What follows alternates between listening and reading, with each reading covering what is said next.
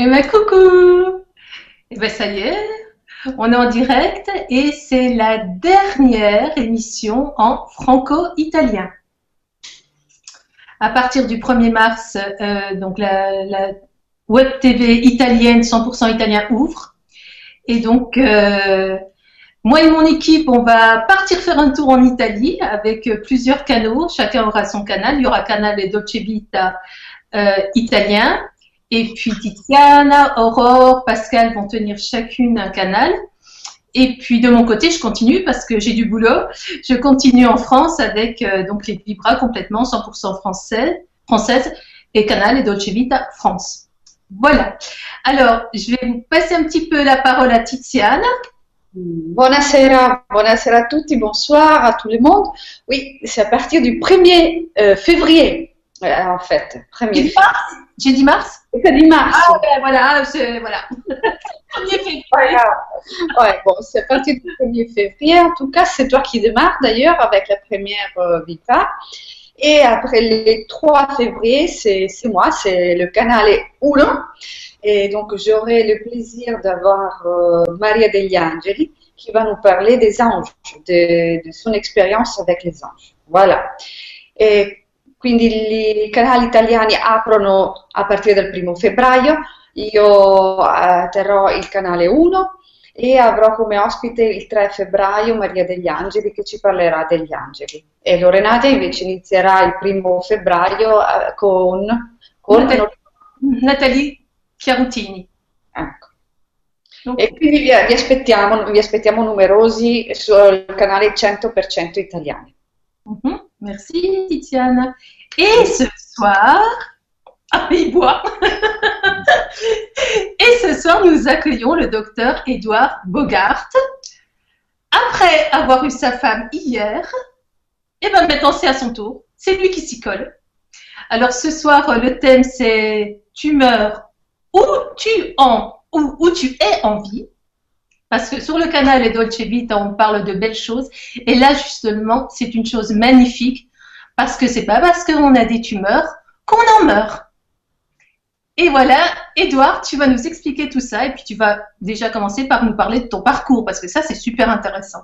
Ton parcours de vie. Bon, eh bien, bonsoir, buona serata. ah, tu nous parles en italien, vas-y. non, je ne parle pas suffisamment bien pour faire la conférence euh, en traduisant moi-même. C'est donc je suis très content qu'il y ait Tiziana pour euh, pour me donner ce coup de main. Ça me fera du stress en moins. Donc, euh, ben, c'est avec plaisir que je vais vous raconter un petit peu comment je suis arrivé à faire ce que je fais aujourd'hui. Donc, en fait, ben, mon parcours il a commencé très tôt. Et quand j'avais deux ans et demi, ma petite sœur s'est fait vacciner contre la diphtérie, le tétanos et la coqueluche. Et 24 heures après, elle était euh, complètement quadriplégique. Elle est restée entre la vie et la mort pendant environ euh, un an, en allant d'hôpital en hôpital, euh, de médecin en médecin, en entendant toujours la même chose. C'est un accident vaccinal, ça arrive une fois sur 10 000. Et puis voilà, pas de chance, c'est pour vous. Oui, oui. Allora, Edouard eh, ci parla dei suoi inizi, come ha iniziato la sua carriera, la sua esperienza. Eh, infatti è, iniziata piuttosto presto, a due anni e mezzo uh, una sua sorella si è fatta vaccinare e seguito a questo vaccino ha avuto dei gravissimi problemi, è, è restata quadriplegica e per più di un anno è vissuta tra la vita e la morte. Euh, Est-ce que tu peux nous rassurer tout de suite, Edouard, ta petite sœur, elle s'en est sortie alors, elle s'en est sortie effectivement, pas tout à fait indemne, parce que donc au bout d'un an de désespoir, parce qu'elle était vraiment toujours entre la vie et la mort, à regurgiter quasiment tout ce qu'elle mangeait et elle buvait, mes parents ont été voir un homéopathe. Ah d'accord.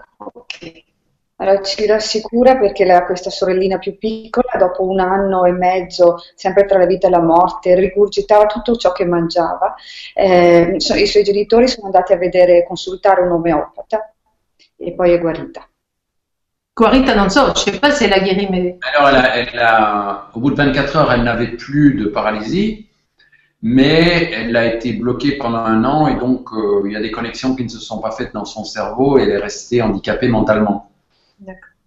Allora, quindi ha recuperato l'uso, ehm, del, non, è più, non è più quadriplegica, però ha avuto delle sequele a livello mentale ehm, che non ha più recuperato. Ci sono delle connessioni che non si sono più restaurate. Mm. Et donc, euh, évidemment, ça a été euh, une systémique familiale un petit peu lourde parce que d'abord, euh, ma mère surtout a eu difficile à accepter euh, euh, cet, incident, elle s'est culpabilisée, elle n'a pas voulu voir le retard de ses filles, elle a essayé de la mettre dans une scolarité normale et puis, bon, elle a dû aller vers un enseignement spécial. e quindi la madre comunque c'è stato un, un, la reazione della famiglia eh, certo a questo avvenimento, la madre eh, ha fatto anche fatica ad accettare queste sequele, eh, questo, queste difficoltà e anche se ha dovuto poi eh, rivolgersi a delle strutture specifiche per seguirla. Et donc, à l'âge de 11 ans, euh, j'ai décidé de faire la médecine pour pouvoir euh, pratiquer l'homéopathie légalement. Et euh, donc, j'ai commencé à étudier à partir de l'âge de 11 ans. Et puis, j'ai réussi ma première année de médecine et toutes mes études de médecine et l'homéopathie en même temps pour pouvoir réaliser mon rêve à 25 ans. Ah bon? Quindi sì, a 11 anni ha deciso di dedicarsi all'omeopatia, quindi ha iniziato gli studi dell'omeopatia proprio a 11 anni e ha continuato gli studi tradizionali, a 25 anni ha realizzato il suo sogno. Après mes études de médecine, j'ai dû faire mon service militaire comme tout citoyen belge et euh, n'étant pas euh, pistonné, j'étais promu à me retrouver sur les lignes euh, européenne avec la Russie, à l'époque où, la guerre froide était quand même encore assez importante.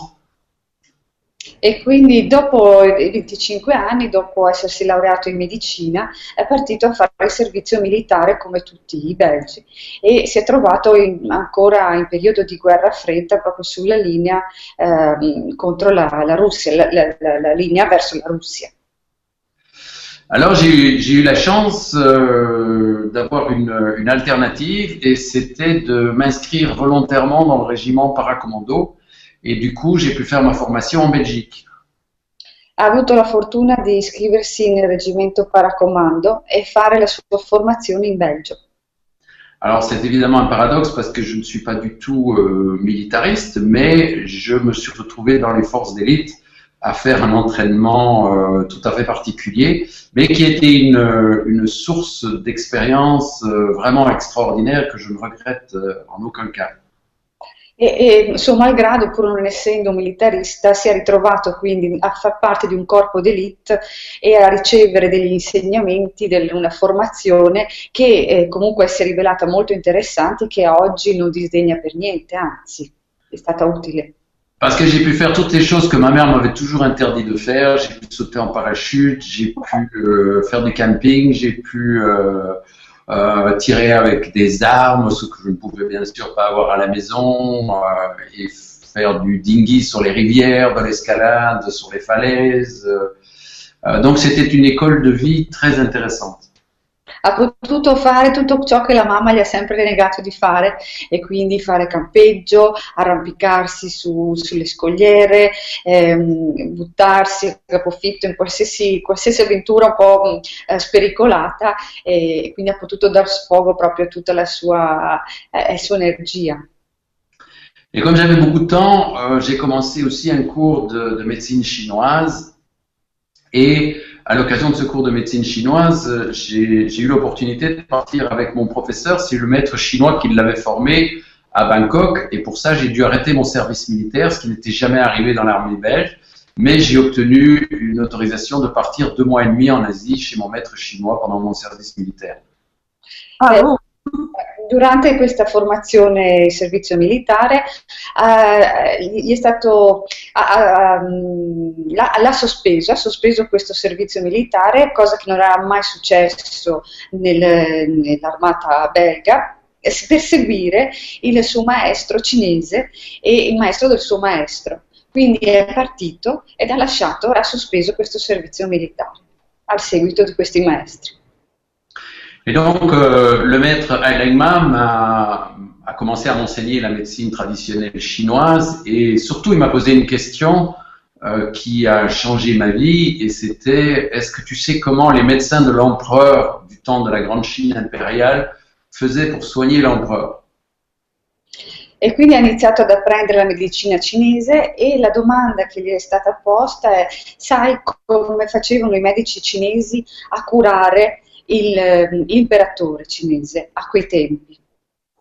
En fait, les médecins de l'empereur n'avaient ni le droit de le voir, ni le droit de lui parler, ni le droit de le toucher, de l'examiner, ni le droit de sentir ses urines ou de goûter euh, ses urines. Donc, ils ne pouvaient avoir aucun contact sensoriel avec l'empereur qui était le représentant de Dieu sur terre en quelque sorte. E il fatto è che l'imperatore era il rappresentante di Dio su, su, terra, quindi i suoi medici non potevano vederlo, non potevano toccarlo, non potevano odorare le sue urine, né assaggiarle, né vedere le sue feci, no, non potevano avere nessun tipo di contatto con lui o con qualche, qualcosa del, su, del, suo corpo, quindi rendeva questa, il loro compito piuttosto arduo. Et en fait, c'est une servante qui euh, donnait un bout de, ficelle à l'empereur, et puis elle repartait sans voir l'empereur, évidemment, et sans le toucher, euh, pour porter l'autre bout de la ficelle au médecin qui était dans la pièce à côté. Et le médecin, en méditation, en tenant le bout de ficelle à l'autre bout, euh, devait sentir dans son propre corps ce qui se passait dans le corps de l'empereur, donc à distance, avec comme ce lien la, la, ficelle, et à partir de là, se mettre lui-même des aiguilles pour rééquilibrer l'énergie de l'empereur ou lui faire des prescriptions de, de la pharmacopée chinoise pour euh, le guérir e le maintenir en bonne santé. E, quello che accadeva è che una, una, donna andava dall'imperatore, il quale, senza ovviamente farsi vedere, eh, le dava un pezzo di corda. E questo pezzo di corda veniva dato al medico, il quale doveva sentirlo in meditazione e in questo modo sentiva lo stato di salute del, eh, del, dell'imperatore e doveva quindi fare le, le prescrizioni mediche e, e, e, tutte le cure del caso. Alors évidemment, ça c'était la médecine euh, dont je rêvais, mais euh, je me suis dit que ça faisait très longtemps que sur Terre on ne devait plus la pratiquer. E mi sono detto che questa è la medicina che sognavo, ma, ma che da molti, molto tempo non veniva più praticata sulla Terra. Alors à cette époque-là, euh, c'était aussi la grande époque euh, où les gens partaient aux Philippines pour aller travailler avec les guérisseurs philippins qui savaient rentrer avec leurs mains dans le corps des gens. Je me disais, ah, euh, j'aimerais bien encore aller plus loin que, que la Thaïlande et le Népal euh, aux Philippines pour rencontrer les guérisseurs philippins, mais ça, ça ne s'est pas mis. E a quell'epoca eh, molte persone si recavano nelle Filippine per, ehm, per, incontrare i guaritori filippini che entravano nel corpo delle persone eh, con le loro mani. E mi dicevo, ah, sarebbe bellissimo andare più lontano della Thailandia, del Nepal, andare alle Filippine per incontrare questi guaritori, ma non è successo. Et après avoir étudié avec le maître euh, chinois, on est parti avec le groupe d'étudiants euh, à Katmandou, au Népal, pour ouvrir un dispensaire et soigner les pèlerins qui venaient euh, à Pashupatina, l'équivalent de Benares au Népal. E, e, quindi dopo questa esperienza in Cina sono andato eh, ehm, a Kathmandu ed ho, ho, aperto un dispensario con altri, con altri, studenti, con altri medici per eh, curare le persone che si recavano nella corrispondente eh, Benares, una, una, città che corrisponde a Benares, però nel, nel Nepal. Et euh, là, j'ai pu assister à une première guérison euh, spectaculaire. J'ai donné euh, quelques granules homéopathiques à un patient qui avait une tuberculose résistante aux antibiotiques et qui crachait du sang. C'était un, un, sadhu hindouiste qui méditait toute la journée au bord du fleuve. Et euh, en quelques jours, il a arrêté de cracher du sang, il a, il a recommencé à pouvoir euh, respirer normalement, et du coup, euh, j'ai été invité dans tous les temples hindouistes grâce à ça. E la prima guarigione a cui ho assistito è quella di un sadhu eh, che, era, che, aveva una tubercolosi resistente ai farmaci e agli antibiotici. È stata somministrata l'omeopatia e mm, questa persona sputava sangue prima di, di, di prendere queste, queste, queste, sostanze e, e successivamente ha cominciato a stare meglio, ha cominciato a respirare meglio e eh, di conseguenza ha cominciato ad essere invitato in tutti i templi induisti. Mais Edouard, si je coupe un petit coup, euh, quand tu as donné euh, l'homéopathie, tu avais mis une intention dedans? Comment, comment ce miracle a été possible? Non, j'avais donné un remède homéopathique comme Hahnemann euh, le faisait quand il traitait des tuberculeux à son époque où il n'y avait pas d'antibiotiques. Et Hahnemann a guéri de nombreuses personnes, dont sa deuxième épouse, qui est venue spécialement de Paris, avec une phtisie en fin de vie et qui aurait dû mourir. Et donc, il l'a soignée homéopathiquement, comme elle a guéri de sa tuberculose. Elle s'est dit, mais c'est pas possible que ce, ce, vieil homme reste en Allemagne et qu'une découverte aussi essentielle en médecine euh, puisse disparaître de l'humanité. Donc, elle l'a ramené à Paris et grâce euh, à ça, ben, et, et, et, au siècle des Lumières, euh, euh, et sa connaissance ont pu être diffusées dans le monde entier grâce à la France. D'accord. Tu fais un, un résumé, Tiziana. Hein? E praticamente è stato chiesto se è stata messa un'intenzione quando è stato somministrato questo, questo rimedio omeopatico. Eh, non specialmente, no, è stato risposto perché è stato semplicemente dato questo rimedio, come è successo in, per un altro un caso di tisi e comunque si, queste esperienze, queste, eh, questi risultati sono talmente importanti, talmente grandi che eh, che poi si sono diffusi anche dalla Francia et in tutte le parti del mondo. Après, j'ai eu la chance à Katmandou de pouvoir euh, faire l'expérience d'une session de méditation vipassana pendant dix jours dans laquelle j'ai appris à rentrer effectivement euh, à l'écoute de l'intériorité de, de moi-même et euh, à rentrer aussi en connexion avec toutes les formes de vie. Évidemment, j'étais dans l'Himalaya avec une force extraordinaire de la montagne, mais aussi en présence d'aigles, en présence d'autres méditants, de plantes. Et donc c'est là que j'ai commencé à, me rendre compte que l'oméopathie était, vraiment sensitive. Poi ho avuto l'esperienza di, della meditazione vipassana eh, sempre a Kathmandu e dove ho proprio iniziato a guardare dentro me stesso, a conoscere me stesso ma là mi trovavo ai piedi dell'Himalaya, immerso nella, nella, potenza, nella forza della natura, ero in mezzo alle aquile ad altri animali, a delle, a delle piante, ad altre persone che meditavano e lì mi sono veramente reso conto della forza dell'omeopatia. Et puis quand je suis rentré euh, après mon voyage, bon, j'ai vite terminé mon, mon, service militaire. J'ai eu la chance de pouvoir reprendre le cabinet d'un homéopathe qui était décédé deux ans plus tôt et euh, qui s'appelait Charles Baudempré, qui était un des, des, grands homéopathes à Bruxelles. Et c'est comme ça que j'ai pu euh, très rapidement démarrer ma pratique de médecin homéopathe, en étant en plus euh, l'assistant et en faisant les gardes d'un autre homéopathe euh, qui soignait notamment la famille royale en Belgique. E, eh, finito il mio, mio, servizio militare sono rientrato in Belgio e ho avuto la fortuna di riprendere l'attività medica di un, omeopo- un omeopata che aveva lasciato e quindi ho iniziato subito ad, avere, ad esercitare la mia professione allo stesso tempo facendo delle, delle guardie mediche e, e, eh, per un medico che curava la famiglia reale belga.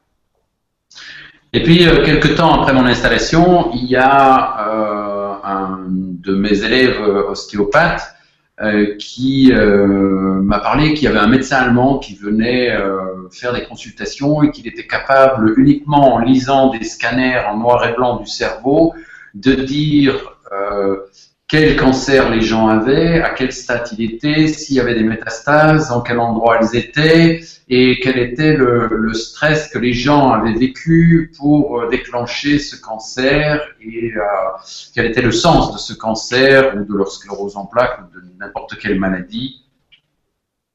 E quindi ehm, e, e dandomi, uno dei, miei, uno dei miei allievi a un certo punto mi informa che stava arrivando un medico tedesco che eh, semplicemente guardando l'immagine di un cervello poteva eh, capire che tipo di cancro eh, eh, questa persona aveva, come si era sviluppato, a che punto erano le metastasi, qual era lo stress che aveva causato questo, questo male, tutte queste informazioni. Alors, j'ai eu une formation universitaire à l'Université libre de Bruxelles qui euh, m'a appris à ne pas euh, accepter les dogmes et donc je me suis dit tiens ça c'est pas, pas possible c'était en, en contradiction avec tout ce que j'avais appris à l'université, mais je suis quand même allé voir euh, ce médecin parce que je suis très curieux, avec des scanners de patients euh, qui avaient des, cancers euh, et dont j'avais un scanner euh, du cerveau sur lequel on, ne voyait rien apparemment. Et en fait, en regardant tous les scanners, il a pu effectivement faire ce, qu'on m'avait dit, à savoir diagnostiquer le cancer, toutes les métastases, et même chez un patient, me dire qu'il avait un diabète. Alors je lui disais non, non, non, il n'a pas de diabète. Il m'a dit fais un examen de sang à ton patient et ramène-le-moi demain. Et je suis certain qu'il a du diabète, je le vois dans son cerveau. Et effectivement, le lendemain, quand j'ai eu les résultats du laboratoire, que j'ai demandé au patient, il avait effectivement un diabète débutant que lui avait vu sur le scanner et que moi j'ignorais, que le patient ignorait aussi. Mm. Eh, beh, la mia formazione è di è, è stampo chiaramente universitario, quindi non, non, sono, non sono, formato per, chied- per, credere a questo tipo di, di cose. Comunque sono andata a, a vedere questo, a incontrare questo medico e, ehm, e, ho visto che effettivamente sono partito con, con alcune lastre eh, con, di, eh, di, pazienti che effettivamente avevano del, del cancro al, al, cervello, quindi sono partito, sono, gli ho portato queste lastre, sembrava che non si, apparentemente non si vedesse niente su queste lastre, questo medico le ha guardate e ha saputo in effetti ehm, diagnosticare eh, di che tipo di cancro si trattava, le metastasi, fare veramente veramente una diagnosi completa. Addirittura um, ad un paziente uh, ha aggiunto che uno di questi pazienti aveva anche il, il diabete. E io ho detto no, non è possibile, non, no, questo, questo, paziente non il diabete. Lui invece ha insistito, gli ha detto fagli fare gli esami del sangue e domani torni e mi dici. È quello che ho fatto e in effetti l'indomani arrivo con gli esami e questo paziente aveva un diabete di, di eh, un inizio di, di diabete. Di, un inizio di diabete. Et à partir de là, j'ai commencé à étudier euh, l'histoire de la vie à travers tous les règnes, donc depuis le Big Bang avec euh, tout le règne astral, euh, l'apparition des planètes, de la Terre, du système solaire, le développement du règne minéral sur Terre, le règne micro-myco-bactério-viral, puis l'apparition des plantes, l'apparition des animaux, l'évolution des espèces animales, l'apparition de l'homme, l'évolution de l'humanité. Et dans l'humanité, j'ai également étudié l'embryologie en parallèle avec euh, l'histoire de l'évolution, parce que l'embryologie reprend en accéléré euh, dans le développement de l'embryon toutes ces étapes de l'évolution de la vie. Uh, ok, e quindi ho iniziato a studiare, a studiare mm, l'astrale, i pianeti, i minerali, um, i batteri, le piante, uh, gli animali, ehm, le, l'evoluzione, l'apparizione dell'uomo, l'evoluzione dell'uomo e, ed anche l'embriologia, perché nelle, nello sviluppo dell'embriologia si passano tutte le fasi dell'evoluzione. Et euh, c'est là que j'ai commencé à, à m'intéresser aussi aux tumeurs et, et à voir si euh, les tumeurs avaient un sens euh, en, en, termes d'évolution, si si elles apparaissaient par hasard ou si elles apparaissaient parce qu'il y avait une nécessité qu'elles apparaissent et donc qu'elles aient un rôle, un but, une fonction, un sens et peut-être même une sagesse. E quindi ho cominciato ad interessarmi ai tumori e eh, a, a, chiedermi se questi tumori avevano un senso nell'evoluzione e se avevano un senso nell'apparire. Un, qualche, un, qualche sorta di saggezza nel loro. Nel loro manifestarsi. Et c'est à ce moment-là qu'une petite fille de, de 13 ans est arrivée à mon cabinet avec euh, un cancer des muscles de l'estomac qu'on appelle un léomyosarcome, qui n'était plus opérable, qui n'était pas traitable par chimiothérapie ou par radiothérapie. Et donc, comme la petite fille saignait, le seul traitement palliatif qu'on pouvait lui donner, c'était une transfusion sanguine pour la garder encore un petit peu en vie plus longtemps. E a in quel momento si è presentata al mio studio una piccola, una bambina con un cancro allo stomaco, ai muscoli dello stomaco e purtroppo per questa bambina non, non si poteva più fare nulla perché non reagiva più a nessun tipo di terapia. L'unica cosa che si poteva fare delle trasfusioni per allungare la vita il più possibile.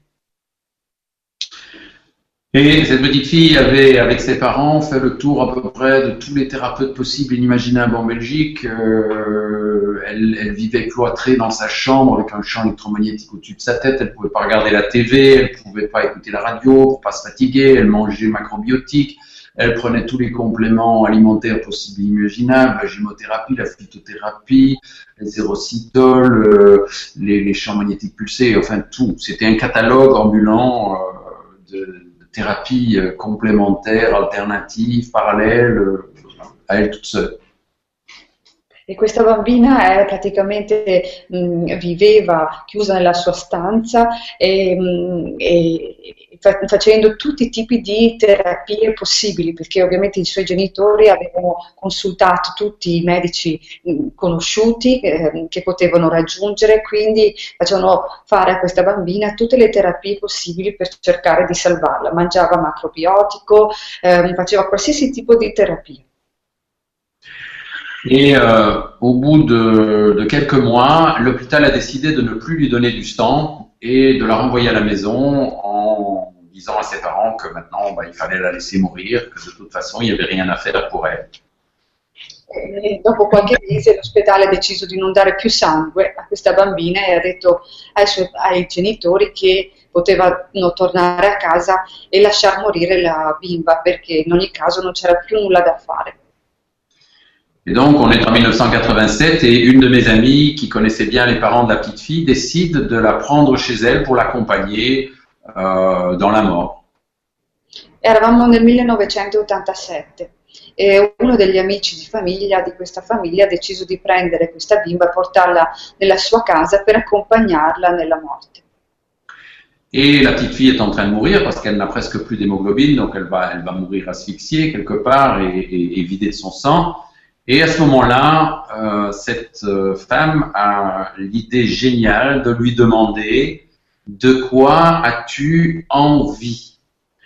Et euh, à sa grande surprise, la petite fille qui, était déjà presque dans le coma va faire un effort extraordinaire et lui dire un éclair chocolat. Et puis elle tombe d'épuisement. E dunque ehm, questa bimba era ormai in condizioni veramente in fin di vita, eh, non aveva più emoglobina e si stava proprio svuotando del suo sangue e, e morendo asfissiata. E questa donna ha avuto l'idea geniale di chiedere, di chiedere alla bimba di che cosa hai voglia.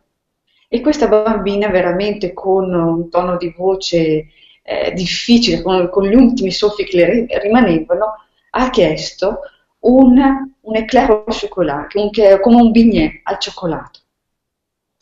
Et c'est là qu'on arrive au titre de la conférence. Attends, attends, attends, attends, attends, attends une seconde. Je te... Voilà. Et puis, ah, en dolce vita Voilà, bravo. Tu meurs ou tu es en dolce vita? Eh ben, on est en dolce vita, nous. Il titolo della conferenza che è Muori o sei nella dolce vita. No? C'è un gioco di parole in francese. Tu, tumeur è il tumore, ma sci, eh, due, la parola divisa fa tu muori, è tumore, tu muori, oppure sei nella dolce vita, sei en vie, in vita. Oppure vuol dire anche dire di che cosa hai voglia. Tu as envie significa di che cosa hai voglia. envie attachée ou détachée. On prend les deux. Oui, et, donc euh, cette dame part immédiatement avec sa voiture faire le tour de toutes ces pâtisseries qui sont bien évidemment fermées puisque les boulangers à l'époque faisaient encore leur pain eux-mêmes pour essayer d'avoir une, une pâtisserie pour cette petite fille et tout le monde la prend pour une folle donc tout le monde la renvoie et elle va devoir circuler jusqu'à 2 heures du matin avant qu'un boulanger accepte de la croire ou de bien vouloir la croire et de lui vendre une pâtisserie. Et elle va rentrer avec cet éclair au chocolat. La petite fille n'est pas encore morte. Elle va manger son éclair au chocolat, euh, n'ayant plus pu manger de pâtisserie depuis, depuis deux ans, parce qu'elle était sous régime macrobiotique, avec une délectation et un plaisir sans fin. Ça s'appelle une douceur en français. Et, et, euh, puis elle va, elle va s'endormir. E quindi questa signora prende la sua macchina e va alla ricerca di questo dolce, di questo bignè al cioccolato e bussa alla porta di tutte le pasticcerie, che chiaramente che sono tutti chiusi, eh, che arriva da, da, in un negozio che accetta la sua storia, le crede e finalmente accetta di venderle questo, questo pasticcino che porta a casa. La bimba non è ancora morta e ed assaggia e mangia questo, questo bignè e lo mangia con tutto con tutta la voglia, con tutto il gusto che poteva, perché era da più di due anni che era in dieta macrobiotica, quindi potete immaginare il piacere che ha avuto nell'assaggiare, nel mangiare questo bignè al cioccolato. Et elle va s'endormir, euh, la dame va aussi aller dormir, et le lendemain, quand la dame se réveille, elle se dit, bon, ben, je vais la retrouver morte euh, ce matin, mais quand elle s'approche d'elle, elle se rend compte qu'elle respire toujours, qu'elle a même plus de couleurs que la veille, et qu'en fait, elle est toujours euh, en vie. Et quand elle va se réveiller, pour la première fois depuis deux ans, il n'y a plus de sang dans ses selles, elle a arrêté de saigner. Mm-hmm. Quindi vanno a dormire dopo questo bignè, vanno a dormire e la mattina dopo la signora si sveglia quasi certa che la bimba eh, ormai era morta. Si avvicina alla bimba e invece vede che respira ancora, anzi ha un colorito più bello di quello della sera quando eh, sono andate a letto. E, ed in effetti poi anche verificando le feci, queste non hanno più sangue. Da molti anni queste finalmente non hanno più sangue, da molto tempo. Alors, il est bien évident que du point de vue scientifique, un éclair au chocolat ne peut pas expliquer chimiquement l'arrêt de l'hémorragie, mais il existe en médecine un phénomène qu'on a fait l'effet placebo, et placebo signifie en latin je plais, euh, qui est de plus en plus étudié aujourd'hui et par lequel on a pu montrer que des milliers de personnes de par le monde euh, arrivent à faire des guérisons spontanées en faisant des choses qui leur plaisent et dont ils ont envie. E chiaramente scientificamente non è dimostrato che un, un bignè al cioccolato guarisca assolutamente, però esiste ed è ammesso che esista questo effetto placebo. E placebo in latino vuol dire io piaccio, mi piaccio e eh, questo effetto genera eh, la, la, guarigione spontanea. Et donc euh, la dame est très très désemparée, euh, très heureuse. Elle, elle m'appelle, elle me dit et qu'est-ce qu'on qu'est-ce fait maintenant? Et Je lui dis c'est génial ce que tu as fait, puisque tu lui as proposé, repropose-lui la, la même question. Et donc elle redemande et maintenant de quoi tu as envie E quindi lui, eh, la signora gli racconta cosa è successo, lui gli fa i complimenti, è bellissimo quello che hai fatto, dice adesso che cosa facciamo? Beh, rifagli la stessa domanda, chiedigli di che cosa ha voglia. Et là, elle, a, elle dit qu'elle a envie d'aller chez ses cousins dans le sud de la France. Et donc, euh, on va demander aux parents s'ils sont d'accord de la mettre dans une ambulance et de l'envoyer chez les cousins. Ce que les parents vont accepter. E quindi questa volta la bimba risponde che vuole venire a trovare i suoi cugini nel sud della Francia. Quindi la signora chiama i genitori chiedendo l'accordo, che ovviamente loro sono d'accordo, quindi si carica la bimba in, una, in un'ambulanza e si va verso il sud della Francia. Et elle va passer trois mois dans, dans la famille parce que c'était justement les vacances, sans plus jamais saigner et euh, sans mourir. E quindi eh, questa bimba passa tre mesi, perché erano i mesi delle vacanze, passa tre mesi nel sud della Francia, questa, senza più sanguinare e senza morire. Et donc, au bout de trois mois, les cousins retournent à l'école, donc euh, il, les ren- il la renvoie chez ses parents en Belgique. Dopo tre mesi i cugini tornano a scuola e la bimba ritorna dai suoi genitori in Belgio. Et là, 24 heures après être rentrée dans sa famille, elle se remet à saigner.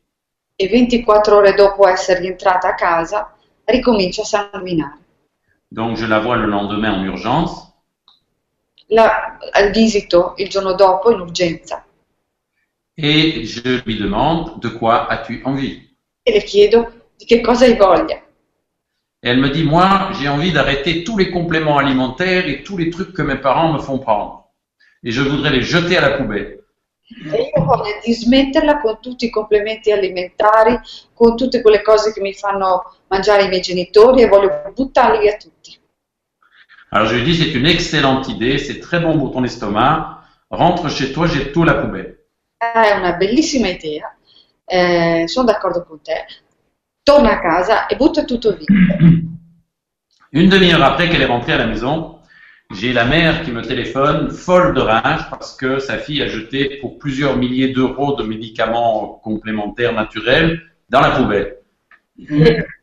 Poco dopo ricevo una telefonata dalla madre, eh, la, la bimba è tornata a casa e- ed ha buttato qualche migliaia di euro di, ehm, di rimedi naturali eh, nella, nella pattumiera, quindi la madre è veramente arrabbiata. Et elle m'injurie, elle me dit comment vous pouvez, vous, jeune médecin, euh, faire jeter des traitements qui ont été donnés par euh, des médecins chevronnés, etc. Et je lui réponds, mais madame, ça fait deux ans que votre fille prend ça sans aucun effet. La seule chose qui a eu de l'effet jusqu'à présent, c'est quand elle faisait ce qu'elle a envie, elle avait envie de jeter ce sac.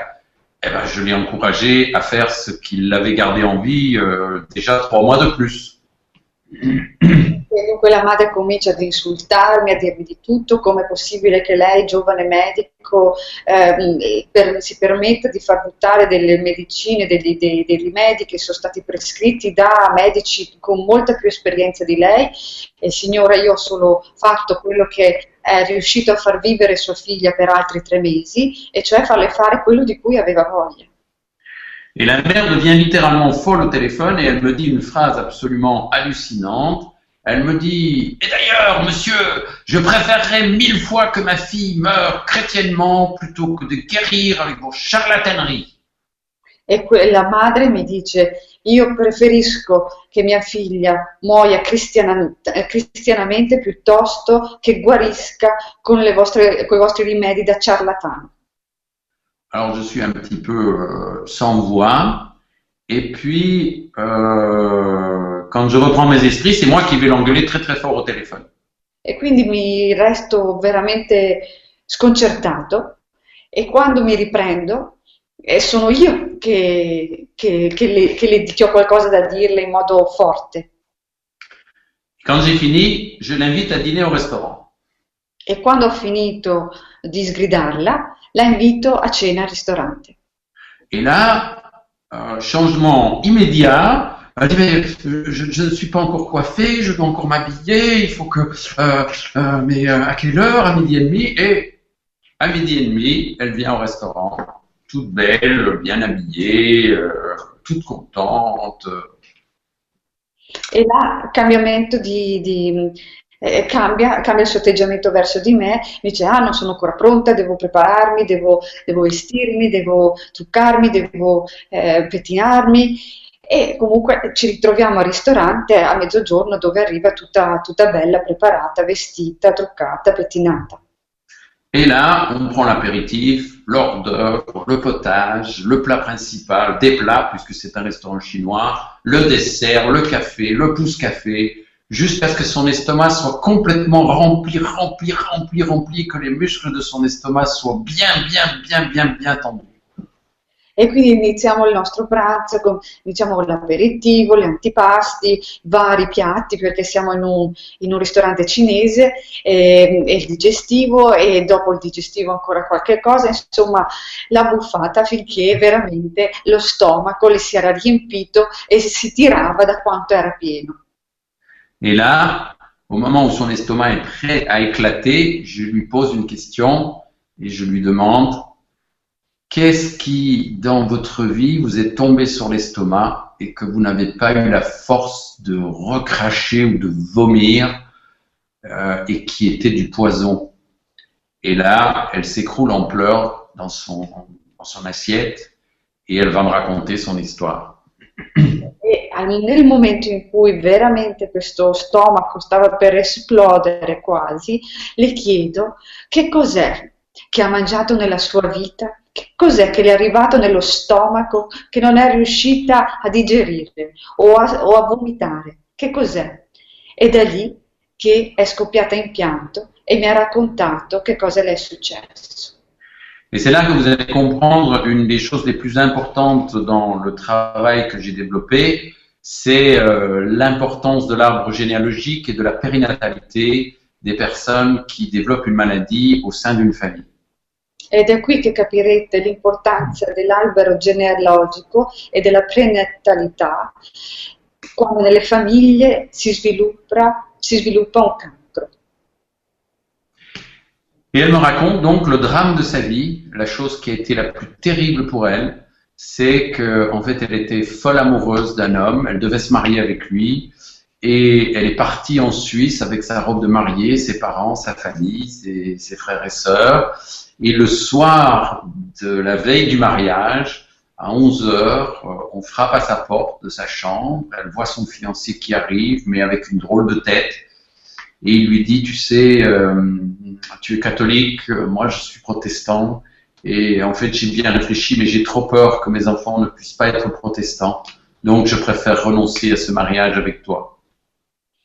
E quello che è successo è che questa donna era follemente innamorata ed era partita col suo vestito da sposa, con la famiglia, eh, per andare in Svizzera per, per sposarsi. E la sera prima del matrimonio lo sposo bussa alla sua porta e le dice che lei è cattolica, lui è protestante e che ha troppa paura che i suoi figli non possano rimanere protestanti, quindi preferisce rinunciare al matrimonio. Et là, euh, cette nouvelle est tombée comme un bloc de béton sur son estomac et elle, n'a pas eu la force de pouvoir le, le, ressortir. Donc elle est tombée dans une dépression et un désespoir total pour elle. C'était toute sa vie qui s'écroulait. Sa vie n'avait plus de sens du tout. Et questa notizia è stato come un masso che gli è arrivata nello stomaco.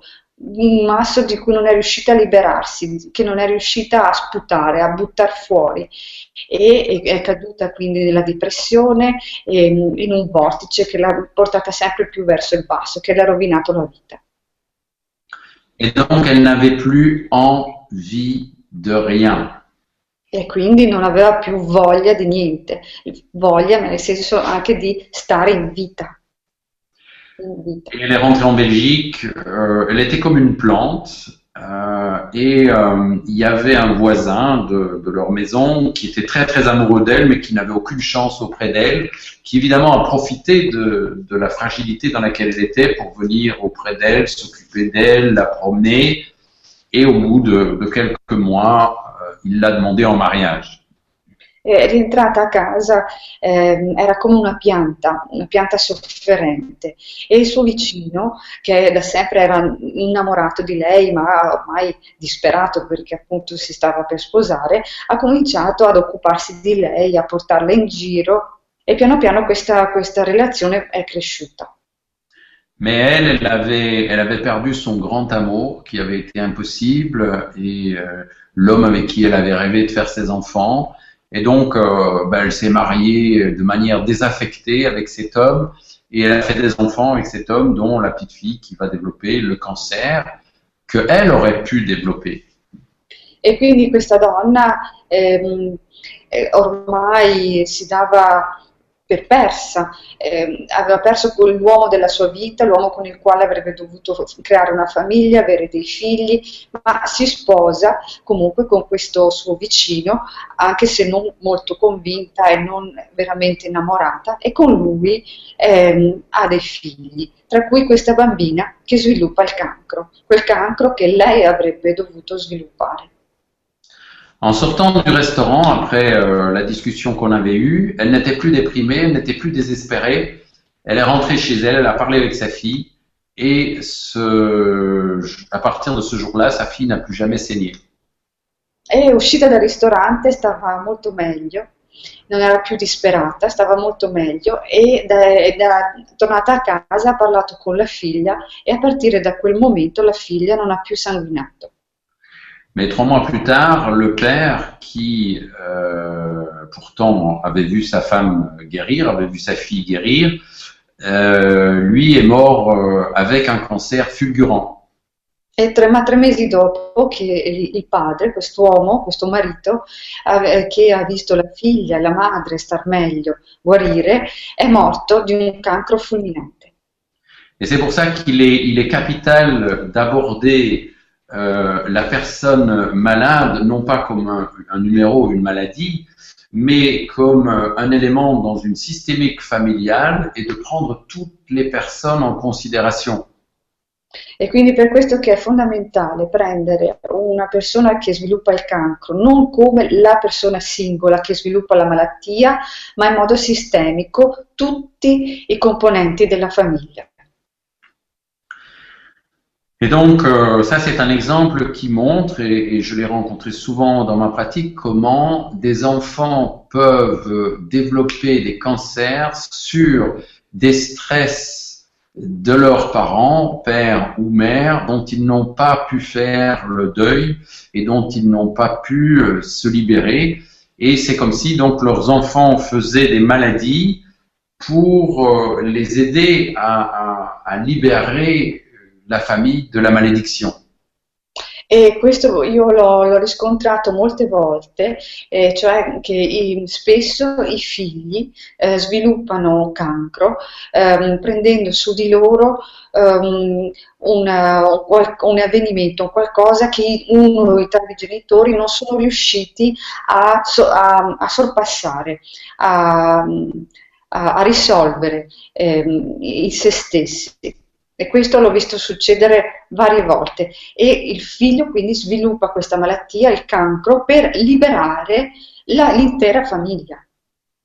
Et donc à partir de là, petit à petit, j'ai mis au point la, la, méthode avec laquelle je travaille aujourd'hui, qui consiste à regarder dans quel contexte, dans quel environnement, dans quelles circonstances euh, une maladie se déclenche, à quel âge elle se déclenche, à quelle date elle se déclenche, à quelle saison elle se déclenche, à quel endroit elle se déclenche?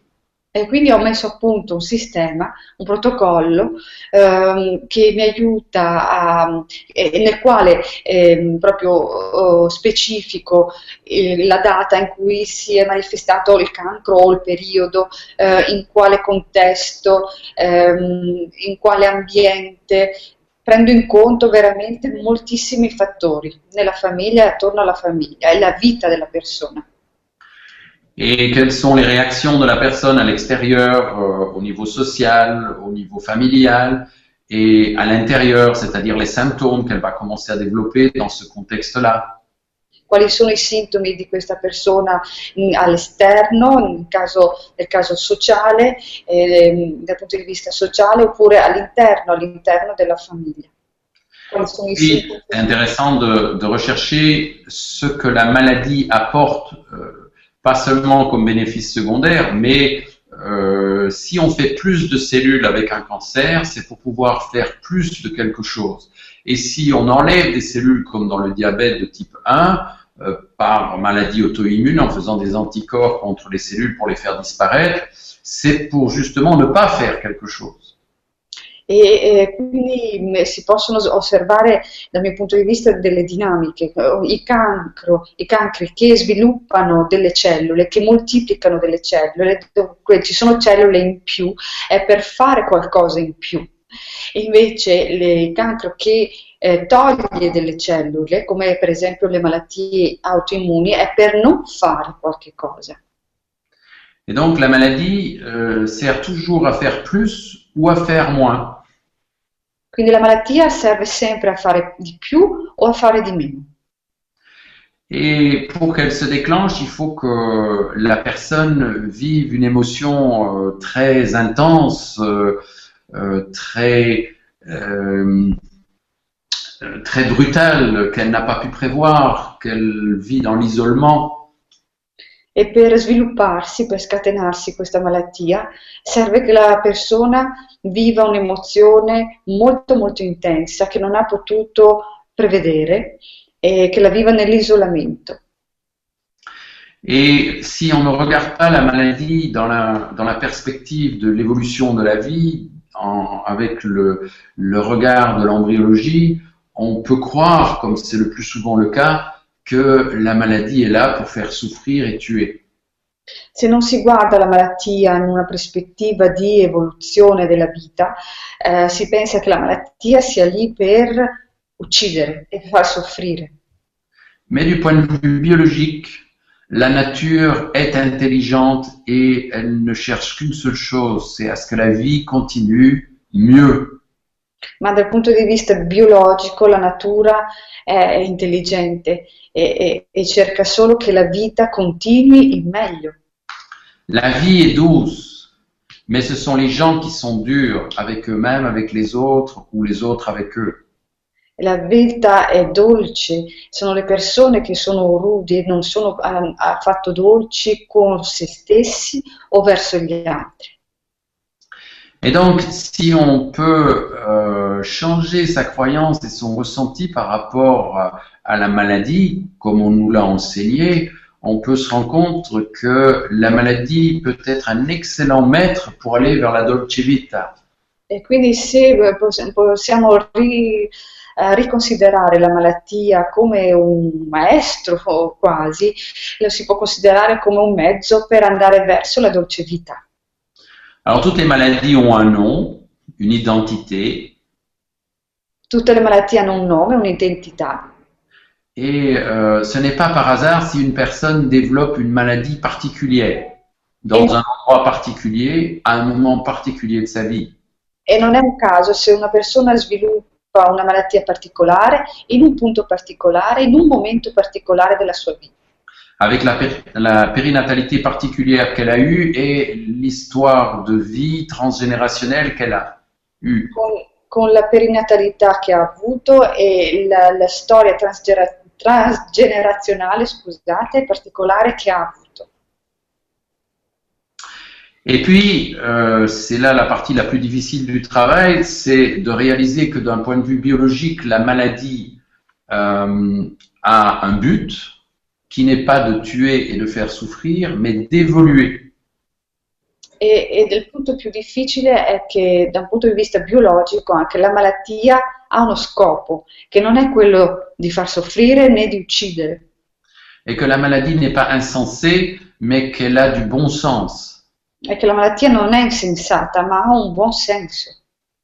et qu'elle nous conduit à une sagesse de vie euh, qui nous amène à la sagesse de la vie qu'on a développée justement au cours de notre incarnation. e che ha una saggezza e che ci porta a sviluppare una saggezza nella nostra vita, nel nostro sviluppo. Et puis il y a, il y a dix ans, j'ai j'ai rencontré euh, Judith, que certains d'entre vous ont vu hier, mon épouse, E poi dieci anni fa ho conosciuto Judith, la mia sposa, che alcuni di voi hanno visto ieri forse, et elle m'a parlé de danse. Euh, moi qui avais euh, tenté à maintes reprises de danser, mais qui me croyais absolument incapable de danser. e mi ha parlato di danza, eh, proprio a me, che avevo cercato più e più volte di iniziare a danzare senza successo. Et elle m'a emmené, elle m'a emmené pendant cinq jours dans un stage de danse des cinq rythmes mis au point par Gabriel Roth. E mi ha portato in cin- cinque giorni, uno stage di cinque giorni, a fare questa danza messa a punto da, da un- una persona. Voilà. Et en fait, euh, je passais mon examen d'entrée pour la relation amoureuse avec elle euh, parce qu'elle voulait voir si nos corps euh, se mariaient dans la danse, dans l'émotion, dans l'énergie, avant de, de, faire le pas de tout quitter pour, pour s'engager avec moi. E in effetti stavo passando il mio esame di entrata in questa relazione amorosa perché proprio lei voleva vedere come i nostri corpi si sarebbero combinati le, con le emozioni che sarebbero uscite da questa danza, come avremmo danzato assieme prima di iniziare la nostra relazione. J'ai réussi l'examen avec la plus grande distinction les félicitations du jury, et donc on s'est marié peu de temps après. e quindi ho passato l'esame con il massimo dei voti e le felicitazioni della giuria e ci siamo sposati poco tempo dopo. Et depuis, nous coopérons ensemble pour pouvoir euh, remettre les gens en mouvement, parce que c'est un des plus grands handicaps en Occident, les gens bougent peu. E quindi collaboriamo assieme da allora per rimettere le persone in movimento, perché questo è un grande handicap nel mondo occidentale, le persone si muovono veramente troppo poco. Ou alors, euh, ils bougent dans des salles de danse euh, sans air, en regardant la télévision, en écoutant des musiques euh, et en étant coupés de la vie. Oppure si muovono danzando in stanze guardando la televisione allo stesso tempo, stanze che non hanno aria, eh, tagliati dalla vita, tagliati fuori dalla vita in effetti. Et puis elle m'a, elle m'a fait découvrir la danse sensitive, qui est une danse justement euh, de la douceur de vivre. Tout se fait en douceur et un rythme de vie. Poi mi ha fatto scoprire la danza sensitiva eh, in cui tutto si fa dolce, nella dolcezza, nella dolcezza della vita. Et moi, je lui ai fait découvrir comment je travaillais en homéopathie et comment j'avais mis au point une nouvelle forme d'homéopathie parce que l'homéopathie classique est en train de disparaître en Europe. E io le ho mostrato eh, quello che facevo in, quello che faccio in omeopatia, il nuovo modo di fare omeopatia, la nuova forma, eh, perché l'omeopatia comunque stava sparendo dall'Europa. En effet, il y a de moins en moins d'homéopathes dans les écoles. Euh, les non-médecins n'ont plus le droit dans beaucoup de pays européens de pratiquer l'homéopathie. Euh, les pharmaciens ne peuvent plus préparer euh, directement les remèdes homéopathiques comme au, à l'origine et les laboratoires homéopathiques sont en voie de disparition, à part quelques deux ou trois gros qui restent, mais euh, qui pourraient disparaître du jour au lendemain, euh, soit euh, par un jeu de lobbying ou autre. Donc l'homéopathie sous sa forme classique est en, grand danger. Et donc, c'est à ce moment-là que je me suis dit qu'il était peut-être temps, et Judith m'a beaucoup poussé à, écrire le livre sur l'homéopathie sensitive, qui est en fait une homéopathie qui n'a plus besoin de passer par un support matériel euh, médico-pharmaceutique, mais qui peut euh, être testée directement par des techniques de kinésiologie sur soi-même ou, sur les autres, pour activer, à l'aide d'un remède mentalement, d'un nombre mentalement et d'une dilution symbolique, euh, et je me suis rendu compte, expérience à l'appui, que en fait les remèdes que je ne pouvais plus faire fabriquer en pharmacie, eh bien marchaient tout aussi bien quand on les prescrivait directement par euh, ce mode vibratoire. On est quand même à l'ère d'Internet, à l'ère des Wi-Fi, à l'ère des euh, Bluetooth. Et donc, euh, voilà, on est rentré avec l'homéopathie sensitive dans l'ère de la transmission par Bluetooth et par Wi-Fi euh, des informations, parce que l'homéopathie, c'est qu'une médecine informationnelle quantique. Euh, et donc, la seule chose dont on a besoin, c'est l'information, peu importe le support par lequel on la transmet.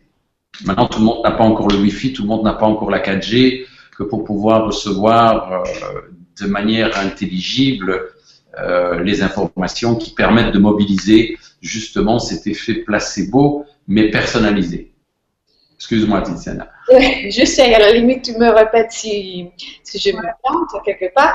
Mais, un résumé, Tiziana. Oui, oui. E, e, in sostanza la, l'omeopatia, quella classica, eh, sta praticamente sparendo, eh, sta sparendo dall'Europa. Le poche case che producono rimedi omeopatici mh, stanno quasi chiudendo, eh, i farmacisti pochi sono quelli che possono mh, preparare questi rimedi, eh, chi non è medico non li, può, non li può più prescrivere, diventa veramente molto difficile praticare l'omeopatia tradizionale oggi ed è per questo che mia moglie mi ha spinto a sviluppare questa omeopatia sensitiva che eh, si appoggia su, uh, sulle vibrazioni, sul eh, messaggio che, che, passa attraverso la fisica quantistica, attraverso i principi quantistici, attraverso la kinesiologia, quindi tramite altre forme, attraverso la vibrazione, attraverso l'intenzione, sfruttando um, il web, sfruttando quindi il, il wifi, eh, sfruttando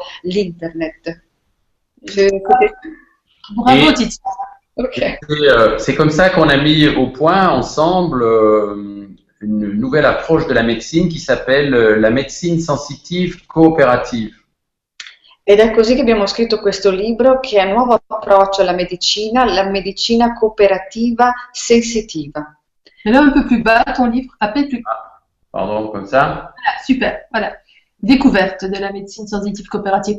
Et ce livre-là, on peut le trouver. Non, euh, non, ça c'est pas un livre, ce sont des ah. ateliers qu'on donne euh, pour les patients, les thérapeutes, pour euh, leur apprendre justement à travailler de manière holistique. Et la première chose qu'on apprend et qu'on invite tous les patients à faire, c'est à travailler leur arbre généalogique pour mettre en place des programmes de bonheur et ne plus rester dans les malédictions transgénérationnelles dont beaucoup euh, sont euh, affublés.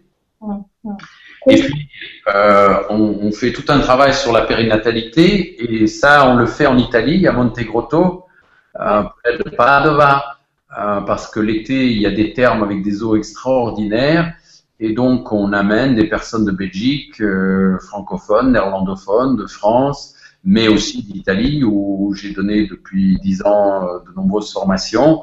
Et donc, pendant 15 jours, on, on, travaille à raison de 4 heures par jour dans l'eau, parce que justement, dans cette eau chaude, euh, à température corporelle, il est possible de rester très longtemps et d'aller euh, chercher des émotions et de mettre des émotions positives par le jeu, par la danse dans l'eau, euh, pour euh, aller plus loin. Et puis, bah, je vous parlais, je vous ai parlé des différents niveaux. Donc, on a maintenant toujours pour les patients mis un quatrième atelier en place qui s'appelle euh, la pyramide de facilitation de la guérison avec les, différents niveaux que j'ai évoqués, l'environnement, les comportements, les capacités, les ressentis, les croyances, euh, l'identité, euh, le but, le sens et la sagesse de la maladie. et puis en fait, on, on, donne maintenant, en plus du livre qui est sorti en 2013, une formation d'OMCHAM, qui est l'homéopathie sensitive hahnemannienne, et qui permet aux gens, de, et notamment aux mères, de se prendre de plus en plus en charge parce que notre objectif avec la médecine sensitive coopérative, c'est euh, que le patient devienne autonome. Excuse-moi, euh, Titiana. Est-ce que tu peux résumer ou tu veux que je répète? Ouais, je, vais faire un petit résumé. Bah, euh, un résumé là, parce que sur ce coup-là, voilà. Par contre, il y a absolument tout sur, ton, sur vos deux sites. Tout hein. est sur le site, oui, oui, tout est sur le site tout est sur le site et très bien détaillé. E, il dottore Edouard ha, ha, presentato praticamente tutte le formazioni eh, che, che, vengono dispensate a, ai pazienti, ma anche a chi vuole imparare, eh, partendo dalla prenatalità eh, alla malattia, al senso della malattia, il perché della malattia, un po' tutto quello che abbiamo detto finora viene spiegato in queste diverse 3-4 formazioni che sono state presentate. Trovate tutte le informazioni comunque sul suo sito. E ehm, una di queste formazioni avviene anche in Italia, Montegrotto Terme vicino Padova, dove ci sono le acque termali. Quest'acqua calda permette di lavorare in acqua per uh, circa 4 ore e, ehm, e quindi fare un lavoro veramente approfondito ha mm. parlato, ha presentato di tutte queste formazioni, ma riprende i concetti eh, che abbiamo detto finora et e, chiaramente vengono approfonditi e spiegati bene. Et si vous voulez en savoir plus, il y a des vidéos sur le, site www.évidence au pluriel.be euh, sur lesquelles vous pouvez voir tout ce qu'on vous a expliqué maintenant par rapport à la périnatalité, l'homme-cham, la médecine sensitive coopérative. Euh, alors attends, Edouard, euh, je suis en train de penser que Judith, donc ton épouse, nous a dit hier lors de sa Vibra conférence qu'aujourd'hui il y avait une belle surprise sur ce site. J'ai pas eu le temps d'y aller. Est-ce que la vidéo est arrivée? La vidéo du congrès de Reims organisé par Marion et François Caplan est arrivée sur le site et donc c'est une conférence d'une heure qu'on a mis à la disposition des personnes euh, pour montrer la, la guérison d'un jeune homme qui avait manqué d'oxygène à la naissance parce que le gynécologue était sous, mais euh, bon, sa sœur n'a pas vécu ça. Euh, donc pourquoi est-ce que c'est tombé sur lui? Ben, De nouveau, si on ne fait pas son arbre généalogique, on ne va pas comprendre. Et moi, c'est euh, mon grand cheval de bataille, c'est de, comprendre ce qu'il y a derrière, ce qui paraît être euh, un, destin injuste ou quelque chose d'insensé ou un hasard euh, débile e, e malheureux.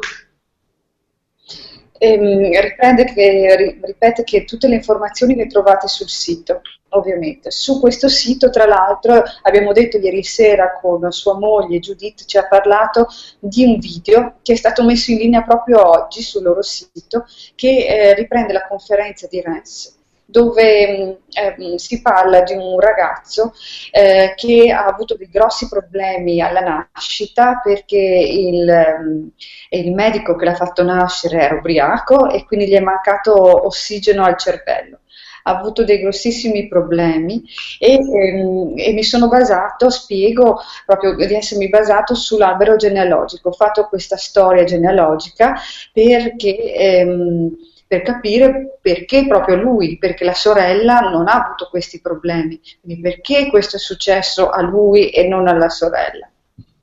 Alors c'est un bel exemple belgo-italien qui va très bien dans le cadre de...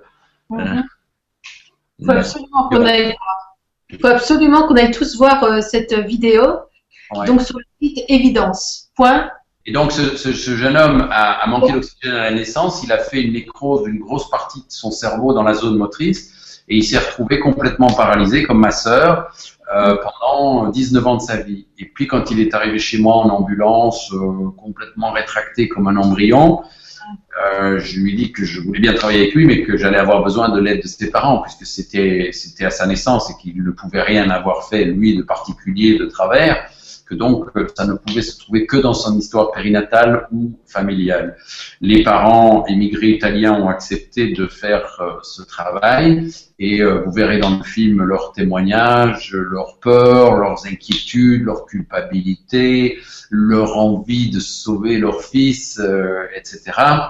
Et, aussi l'envie, les envies, la joie de vivre de Salvatore, c'est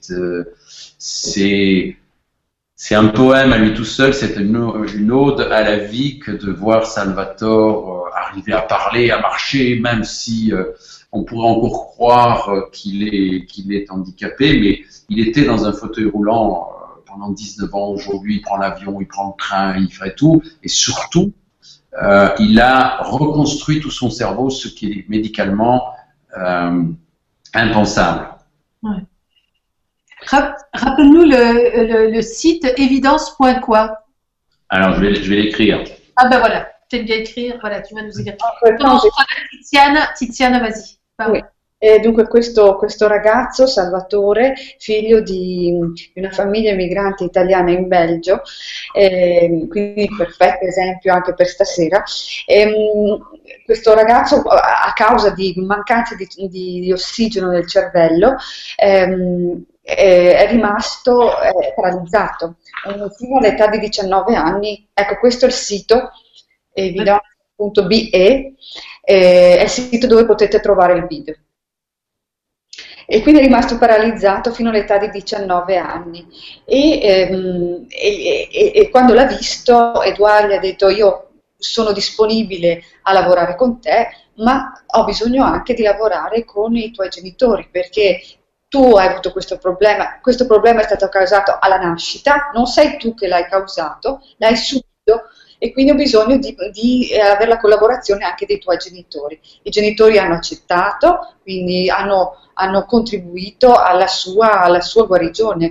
Mm, quindi nel video potrete vedere le sofferenze di, dei genitori, le paure, le angosce, ma anche la gioia e, e tutte le emozioni che, che sono uscite da questa, da questa terapia, da, questo, da, questa guarigione, perché oggi questo ragazzo è, è indipendente, prende il treno, prende l'aereo, eh, parla e quindi si può parlare di guarigione. Di miracolo anche, no? C'est vraiment un miracle là. J'en ai, vu, j'en ai, vu beaucoup, j'en ai vu beaucoup, mais euh, chez tous les gens chez qui j'ai vu des miracles se produire, ils ont tous su répondre instantanément à la question de quoi as-tu envie, même ceux qui étaient parfois en phase terminale de chez terminale, comme la petite fille, ouais. parce que c'est la, c'est la question ouais.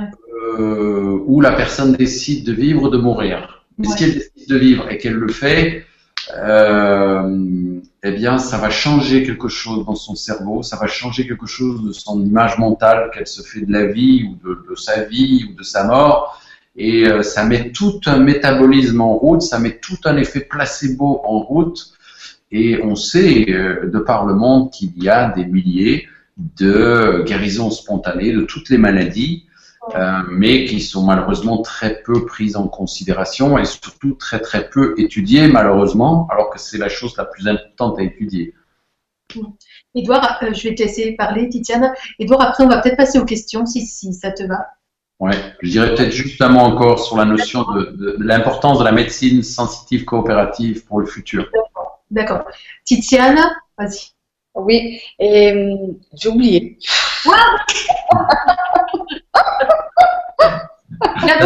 Moi aussi, moi aussi, c'est du direct. Après, il n'y a de, a pas de flashback. Le plus important, c'est, de, l'envie. Voilà. C'est l'envie de vivre et, et Oui, oui, là je mi souviens.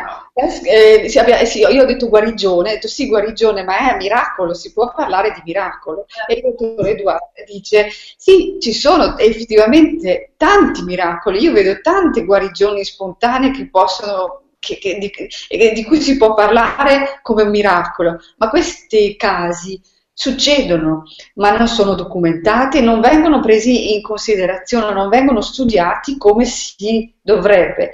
Il punto è che la differenza la fa la persona che esprime di che cosa ha voglia. Quello è questo questo, questo, questo sentimento, quest, questa voglia che viene espressa è il punto chiave che fa scattare qualche cosa nella persona, che fa scattare la guarigione. È questo che fa la differenza e che, eh, e che inizia la guarigione, l'autoguarigione. Hein Vous avez vu ça Ma che brava, ma che brava, ma... Alors, alors j'ai proposé à, à, à Judith, hein, mais emmenez-la, prenez-la avec vous lorsque vous êtes. Elle habite à côté, elle habite à côté en plus de. Ah, je vais les voir. Hein, elle ah, va oui. faire l'interprète. Ah, je vais les voir cet été-là. Ah, tu vas y aller, voilà. Alors, ce que je voulais dire de très important, c'est que l'acteur principal de la guérison, c'est avant tout le patient. Quello che è importante che voglio dire è che l'attore principale della guarigione è il paziente. C'est le patient qui déclenche sa maladie. È il paziente che fa scattare la malattia. Pas pour euh, souffrir ou pour mourir bêtement. Non per morire, per soffrire, per morire così stupidamente. Mais pour changer. Ma per cambiare. Le problème, c'est pas la maladie. E il problema non è la malattia. Mais la maladie est là pour aider à résoudre un problème qui pourrait nous faire souffrir à mort. Ma la malattia è lì per far risolvere, affrontare e risolvere un problema che potrebbe farvi soffrire a morte. Et si on regarde maintenant l'effet placebo dans cette optique-là, on peut dire que l'effet placebo, c'est en fait notre puissance de guérison, mais qu'on ignore en nous. E se guardiamo l'effetto placebo da questo punto di vista, possiamo considerare l'effetto placebo come una forza, come una potenza in noi di guarigione, ma che ignoriamo. Et euh, l'homéopathie sensitive euh, a pour premier but d'activer cet effet placebo et ce, cette puissance d'auto-guérison qui est en nous. Et cela peut se faire en parfaite coopération avec toute la technologie de la médecine d'aujourd'hui. Il est capital de ne rien négliger, de ne rien rejeter. Euh, et c'est pour ça qu'on insiste sur le mot coopératif c'est tous ensemble qu'on réussit euh, l'œuvre d'une guérison. E questa medicina cooperativa sensitiva ehm, si basa sull'attivazione su, sulla, eh, dell'effetto placebo tramite la cooperazione, tramite la cooperazione di tutti gli elementi, ma anche di tutte le persone.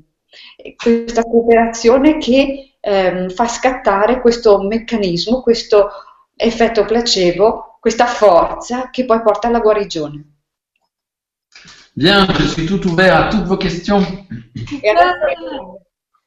Merci Tiziana, merci Edouard. Tu, tu, C'était vraiment très très enrichissant. Tu as déjà énormément donné de pistes et, et voilà, on vous suivrait partout les deux. Hein. On a envie de vous suivre partout parce qu'on sent vraiment que, que là est la voie de la guérison. Vraiment, hein. Tiziana, tu es d'accord avec moi? Ah Oui, ah oui, je te dis, oui, oui, oui. Ah très intéressant. Oui, une nouvelle, euh, nouvelle, façon de voir les choses, d'une autre perspective. Oui. Alors, et, je, qui met, et, qui met, la personne à, prendre ses responsabilités et, se rendre compte de sa force. Grâce à vous, elle peut se rendre compte de qu'elle a les outils à l'intérieur pour pour guérir, pour s'auto-guérir. Voilà. Alors justement, tu viens de dire le mot, euh, Tiziana, c'est, c'est le mot responsabilité.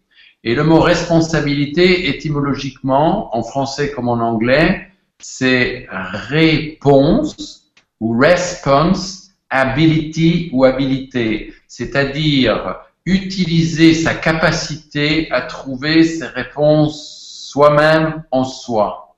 Euh, ce qui est tout à fait le contraire de la culpabilité, qui mhm. est un état dans lequel on est coupé de ses propres réponses et qui nous met dans une dépendance terrible vis-à-vis du monde extérieur, euh, que ce soit médical, pharmaceutique, politique, euh, et c'est comme ça qu'on peut tomber euh, dans des sectes, dans toutes les dérives possibles, parce que on, on, est dépendant des réponses des autres, parce qu'on n'a plus on ne croit plus avoir la capacité de trouver nos propres réponses en nous. Mm. Résumé, Tiziana. Abbiamo parlato di, eh, di, responsabilità e di colpevolezza. Que, questo, questo, nuovo approccio alla, alla, alla malattia pone la persona a prendersi la responsabilità eh, di trovare eh, le, le, risposte, la responsabilità è trovare le proprie risposte e trovare quindi anche le proprie risorse per risolvere uh, un, un, blocco, eh, che è il contrario di colpevolezza. La colpevolezza è qualcosa che si subisce e che ci taglia, che ci taglia da, dalla società, che ci taglia da noi stessi soprattutto e dalla nostra quindi capacità di eh, di utilizzare le nostre proprie risorse a nostro beneficio. Merci. Merci.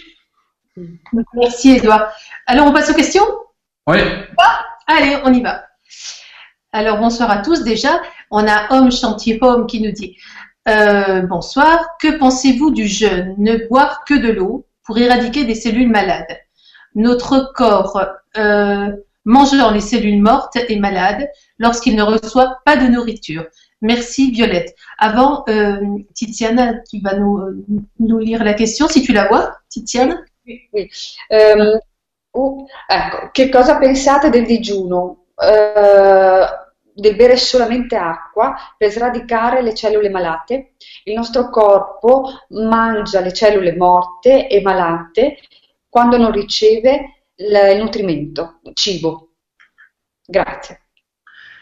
Alors, il n'y a pas de cellules malades, il y a juste des cellules différentes qui servent à quelque chose pendant un temps pour qu'on évolue. Et si on arrive à évoluer, les cellules, entre guillemets, anormales redeviennent spontanément normale. Non ci sono cellule malate, ma ci sono cellule che eh, sono differenti dalle altre, che evolvono per un certo periodo e che se poi eh, si, si, per le quali si trova la soluzione ritornano ad essere come le altre, normali, tra virgolette. Alors, pour certaines personnes, le changement que représente le jeûne peut être salutaire et aider le corps à, à, à faire un changement de par euh, le fait de changer d'habitude intérieure et extérieure. Mais il y a des personnes pour qui le jeûne peut être catastrophique parce que ça vient réveiller un conflit de manque euh, qui est dans un autre conflit qui peut déclencher euh, une maladie hépatique ou une autre maladie.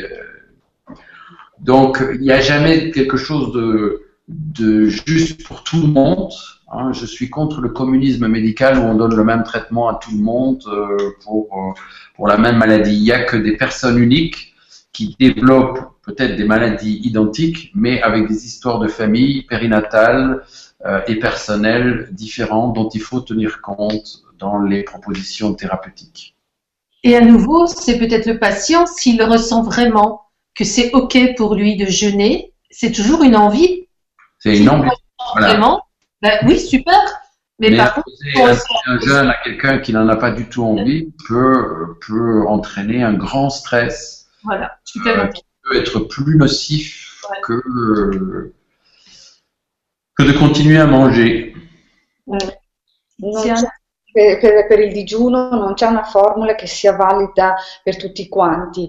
Eh, se, eh, se, una persona eh, sente il, il, desiderio, sente la voglia, eh, per restare in tema, di fare, di digiunare, lo può fare, per qualcuno può essere un vero toccasana, per altri invece il digiuno può scatenare un, una sensazione di manchevolezza, di qualcosa veramente che viene a mancare, che scatena delle, degli altri problemi, eh, anche più gravi, o che vanno ad aggravare la situazione. Quindi non esiste una soluzione, ehm, non, non, mi sento di prescrivere il digiuno, di consigliarlo a tutti quanti, perché per ogni persona ehm, c'è la, la, la, la sua terapia tenendo conto anche della, della perinatalità e di tutto quello che abbiamo detto stasera. Le corps, le corps sait la réponse. Donc, en bougeant son corps de manière écologique et respectueuse, on arrive à redévelopper le ressenti. Et avec ce ressenti, on peut créer des nouvelles images mentales qui peuvent nous inspirer des actions qui vont nous, nous aider à, à, à faire ce changement indispensable. Il n'y a pas de guérison sans changement et sans action. Et c'est pour ça que d'inviter les gens à faire une envie, c'est une manière de les mettre euh, dans le processus de guérison parce que, comme je dis, il n'y a pas de guérison sans action, sans amour et sans avoir fait la lumière sur quelque chose euh, qui était obscur dans notre vie. E non c'è una guarigione senza cambiamento, senza cambiamento generato nell'amore e dall'amore, in questo caso per se stessi.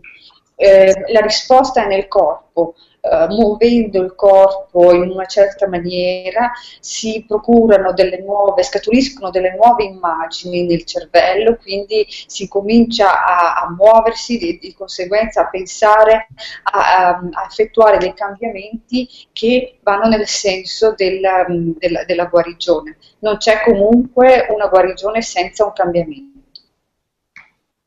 Merci Tiziana, merci euh, Edouard. Alors, on a Laurette qui nous dit Bonsoir, docteur Edouard. Lorena et Tiziane, bonne vibre à tous. Pensez-vous qu'après avoir vécu deux cancers, on peut se libérer et vraiment choisir son instinct de vie, même si cela déplaît à notre entourage? Merci pour votre réponse. Tiziana, tu veux le traduire en italien? Eh, Pensez-vous Buonasera, eh, allora pensate che dopo aver vissuto due cancri possiamo liberarci veramente e scegliere il proprio istinto vitale, anche se questo dispiacerebbe al nostro entourage, alle persone che ci stanno attorno? Ouais. C'est bizarre à la fin, hein même si cela déplaît à notre entourage. Ouais. Alors, on n'est pas là pour plaire à notre entourage. Ça, c'est de la séduction et la séduction peut être très dangereuse. Non siamo qui per far piacere alle persone che ci stanno attorno, questa è seduzione e la seduzione può essere molto pericolosa. Parce que ça peut déboucher sur une forme de prostitution vis-à-vis -vis de notre entourage. Perché può scaturire in una forma di prostituzione nei confronti di chi ci sta attorno. Les personnes guéries que j'ai vues sont des hommes et des femmes libres. Le persone che sono guarite, che ho visto, sono uomini e donne liberi. Et pas des petits-enfants émotionnellement qui sont à la recherche de parents de substitution et euh, de, de ce qu'ils n'ont pas reçu de leurs parents.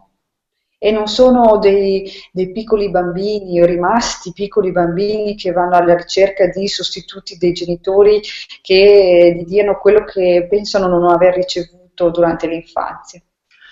Et on, on, peut déplaire à sa famille sans pour autant être obligé de couper avec sa famille. E possiamo anche non far piacere alla propria famiglia senza essere obbligati a tagliare i ponti con la propria famiglia. Et on peut exercer notre droit à la différence dans une famille. E possiamo esercitare il nostro diritto ad essere differenti all'interno della propria famiglia.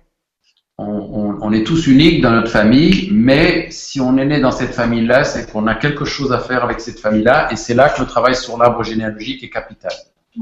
E se siamo nati in questa famiglia, c'è un motivo per cui siamo nati in questa famiglia, per cui è, è capitale lavorare nel, sull'albero genealogico in questi casi. Merci Diana, merci Edouard. Alors Laurette, si tu as bien entendu, oui, on peut se libérer et choisir son instinct de vie. Il a dit oui, le docteur Bogart. Alors vas-y, hein, libère-toi. Alors, euh, on a... Hum, alors, euh, je les ai pas lus avant. Hein. Euh, on a Annie qui nous dit Bonsoir, ma belle-fille fait de nombreux kystes. On lui a déjà enlevé... Ah oui, on lui a déjà enlevé un rein. Elle doit subir une opération gynécologique toujours pour les mêmes raisons. Quelle peut être la cause? Merci à vous tous pour cette belle vibra. En italien, Tiziana? Eh, La mia, mia nipote ha, mh, sviluppa numerose. Eh, gli si è già tolto un rene e deve subire un'operazione ginecologica sempre per le stesse, stesse ragioni. Quale può essere la causa? Kyste. Alors, toutes les pathologies de la sphère urogénitale sont en général liées à des, à des conflits de perte euh, de toute nature, euh, réelle, imaginaire, virtuelle ou symbolique. Donc, il faut chercher dans l'histoire transgénérationnelle toutes les pertes qui ont fait le terrain propice à des nouvelles pertes ou à des pertes euh, cumulées ou aggravées dans la descendance et c'est sur ce, deuil des pertes que l'on peut travailler, notamment en hypnose ericksonienne, sur l'arbre généalogique une fois qu'il a été construit, structuré, etc. Et sur la périnatalité, s'il y a eu des pertes d'enfants, s'il y a eu des pertes d'argent, s'il y a eu des pertes de, de, de patrimoine, s'il y a eu des pertes financières, boursières, si, toutes les, les, pertes de conjoints, les, les, les pertes d'enfants, les pertes euh, de toutes sortes. Mm. Mais vous cherchez dans la voie des pertes.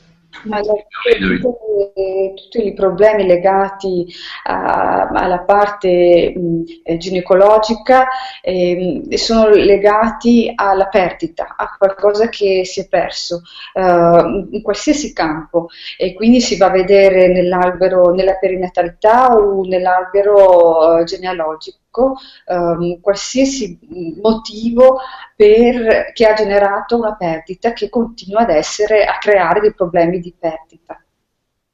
Merci Tiziana, merci Edouard. Alors, on a, euh, euh, Brigitte qui nous dit bonsoir. Vous soignez la maladie, mais est-ce que vous soignez également euh, les accidents? J'ai eu une fracture du crâne, du rocher, paralysie faciale à 5 ans. Alors, oui, pardon. Eh, cura la malattia, ma, ehm, eh, ma, cura anche gli incidenti. Ho avuto una frattura del cranio ehm, e una paralisi facciale a 5 anni. Est-ce qu'on peut venir te voir pour une autre raison que des maladies, mais par exemple des accidents? Alors, si vous m'avez bien écouté, je ne soigne pas de maladies et je les guéris encore moins. J'aide des personnes qui ont développé inconsciemment une maladie dans un contexte particulier ou les personnes qui ont eu un accident dans un contexte particulier et pour une raison bien particulière qu'elles ignorent encore en général. Et donc, il y a moyen de travailler sur l'origine des accidents et de ce fait contribuer à l'amélioration de la récupération.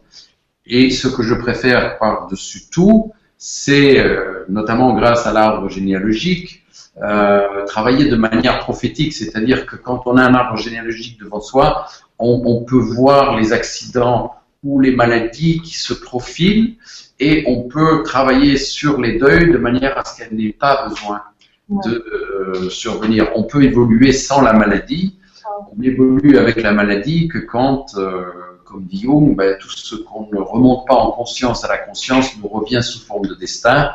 Et euh, pour les êtres humains, le destin, c'est la maladie, c'est l'accident, mais dans une histoire bien précise. Ouais. Merci, Tiziana. E dunque per, eh, io non curo la malattia e non guarisco, eh, io trovo le ragioni eh, per cui una malattia si è sviluppata e aiuto la persona a evolvere, a capire queste ragioni e, e a trovare la forza, le risorse per, ehm, per risolvere questa malattia. Eh, a seconda dei casi si possono usare, abbiamo parlato prima del, del, dell'ipnosi ericksoniana anche, ehm, ma comunque ehm, io in questo caso posso tramite la, l'albero genealogico risalire ai motivi per cui questo incidente si è, si è verificato e eh, si può fare un lavoro per, per fare in modo che la persona possa evolvere senza avere altri incidenti di questo tipo che possono causare sofferenza o altri problemi. Merci. On a une question de Swad. Bonsoir docteur, avez-vous une proposition pour moi Je souffre d'une tu tumeur au thymus et au niveau de la plèvre gauche. Euh, après la chimio, je me suis mise à voir du côté de la médecine alternative. Cela fait trois ans. Euh, Tiziana ha una proposta per me che soffro di un tumore al thymus, je ne sais pas en italiano. No, timo, timo. Timo. E la pleura. Ouais. Ah, ouais. Ouais. Dopo la chemioterapia mi sono messo a vedere, della, a, a consultare la medicina alternativa. Alors, la chose la plus importante dans la guérison, c'est de sortir des conflits. Et un des conflits qui vient souvent se rajouter, c'est au niveau de la médecine. Il n'y a pas une médecine officielle et une médecine alternative ou complémentaire ou contraire ou euh, parallèle. Il y a une médecine avec différents outils, moyens, possibilités et c'est de nouveau au patient à sentir de manière éclairée par euh, tous ces médecins ce qui lui convient le mieux. Euh, il, est, il est idiot de refuser quelque chose par principe, que ce soit euh, d'allopathique. Hein. Il, y a des personnes qui font des conflits et qui font euh, de, l'intégrisme anti-médical, euh, de la même manière qu'il y a des, personnalités du monde médical qui font de l'intégrisme euh, anti euh, approche complémentaire et coopérative, parce qu'en fait, justement, il faut sortir de cette dualité en médecine, il faut que tout le monde, autour du patient et avec le patient, coopère pour euh, obtenir le résultat le meilleur possible. Et je pense que les résultats euh, en, en, médecine en général euh, ne, ne, ne, permettent pas de, de faire cette exclusivité euh, technologique que tous les moyens euh, sont utiles pour augmenter les chances de, de guérison euh, et d'évolution des gens. Tu peux résumer, hein, Tiziana? Oui, le, i medici, diciamo che eh, bisogna soprattutto soprattutto ehm, è uscire dal conflitto tra i vari tipi di medicina, la medicina alternativa, le medicine eh, parallele, la medicina ehm, ufficiale. Ehm, bisogna trovare il tipo di medicina che fa per sé e questo è una scelta di ogni persona, la scelta di ogni persona. Ci sono uh, le persone che rifiutano l'allopatia, che fanno proprio un conflitto, sviluppano un conflitto, ci sono dei medici che sono contro qualsiasi medicina complementare o cooperativa, bisogna piuttosto arrivare a cooperare tutti quanti assieme per il benessere, per la guarigione della persona tutti quanti assieme, senza generare des conflits. Merci. Alors, on a des petits commentaires. Bonsoir, quelle belle histoire. Merci, c'est trop beau. C'est Marie-Claude Noblet qui nous dit ça. Euh, on a un petit commentaire. Oui, que ça fait du bien d'entendre tout cela. Gratitude. C'est Dominique. Dominique qui nous dit ça. Et alors, on a notre docteur Edouard qui nous dit Tu meurs c'est les mêmes lettres que ti et amor. Toi ah. et amour en italien. Comme ça, on lit les deux. Ouais. Ti, amor. Sono le stesse lettre. Tu es en train de nous dire que l'amour guérit tout. Ah, mais sans amour, en tout cas, on ne guérit pas et on n'évolue pas. Senza amore non si guarisce, non si evolve, è quello che guarisce. L'amour est capital. L'unité est capitale parce que quand il y a amour et unité, il n'y a plus de conflit. Euh, mais pour ne plus faire de conflits, il faut faire la lumière sur ce qui est à l'origine des conflits. Et donc, euh, il faut encore poser les, avoir le courage de poser les actes euh, d'amour. Et c'est parfois aller demander pardon à quelqu'un, c'est parfois aller se réconcilier avec quelqu'un qu'on est. et ça, ça coûte. Mm. L'amore, l'amore guarisce tutto, l'amore e l'unità sono quello che, che, fanno la forza e guariscono tutto.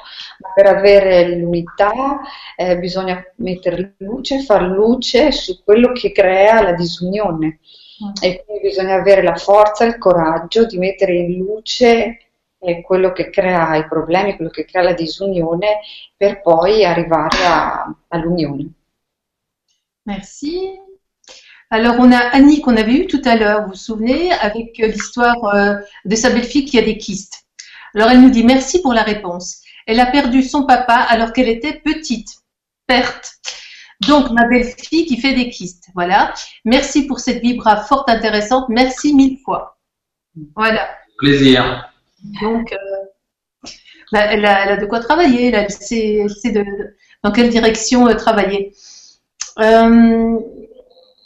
Alors, euh, on a Chéri Bibi qui nous dit euh, Bonsoir à tous. À quoi est dû le fait d'avoir de, de nombreux lipomes sur les jambes, les jambes? Merci, bonne soirée à tous. Euh, Tiziana? A che cosa è dovuto il fatto di avere numerosi lipoma sulle gambe? Grazie. Alors, les lipomes surviennent euh, quand il y a des, des agressions visibles ou invisibles euh, sur la partie du corps qui développe les lipomes. La graisse a une, fonction biologique très très importante. Elle isole, elle protège et elle nourrit. Donc, si à un moment donné, on est obligé de stocker davantage de graisse à un endroit, c'est parce que on a été, euh, je, n'aime pas le mot victime, mais on, on a fait l'objet d'agressions tous les animaux qui vivent au pôle nord ou au pôle sud sont euh, obèses, c'est-à-dire ils se sont fait un important panicule adipeux pour euh, pouvoir résister aux agressions du froid et euh, avoir un garde-manger quand il n'y a aucune plante, aucun animal accessible par la pêche, qui est leur seul système de nourriture. Donc voilà, c'est comme si on, on devenait un peu une baleine un endroit euh, parce qu'on est comme une baleine dans un endroit particulièrement hostile. Donc il faut aller chercher dans la vie les hostilités, les agressions euh, piquantes, des, grands froids.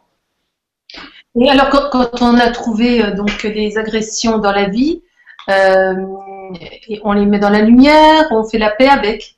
On fait un travail de deuil, de pardon, et puis de, de, de voir ce que ces agressions sont venues nous inviter à changer dans notre vie. Hmm. Parce que ce qu'on voit comme une agression, c'est un petit peu comme, comme disait Richard Bach, ce que la chenille appelle la fin du monde, le maître l'appelle papillon.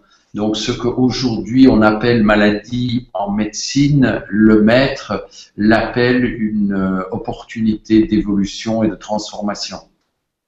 Merci. I lipoma, lipomi sono del, del grasso e la funzione del grasso è di isolare, è di proteggere, è di nutrire e eh, si sviluppano nelle zone eh, per proteggere quindi dalle aggressioni. È una, una zona che è stata aggredita in, in qualsiasi modo, in qualsiasi forma. Eh, possiamo pensare a, agli animali del polo nord del polo sud che hanno sviluppato proprio uno strato sottile, sono obesi, uno strato sottile grosso di, di, grasso per proteggerli, per nutrirli quando non riescono più a trovare il cibo tramite la pesca o altri, o altri mezzi.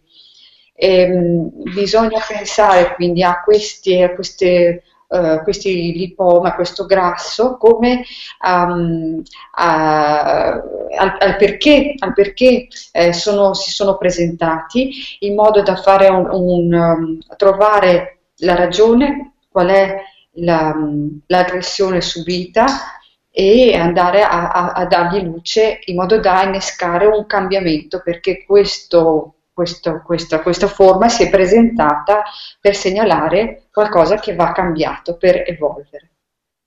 Merci Tiziana, merci euh, docteur Edouard. On a, Daniel qui nous dit Bonsoir, bonsoir chers amis lumineux. Bonne vibra à tous. Ce thème de la santé est primordial pour avancer sur le chemin de vie en écoutant les signes que notre corps nous envoie. C'est des petits commentaires, tu n'es pas obligé de, de traduire parce qu'on va pas s'en sortir parce qu'on a quand même pas mal de questions.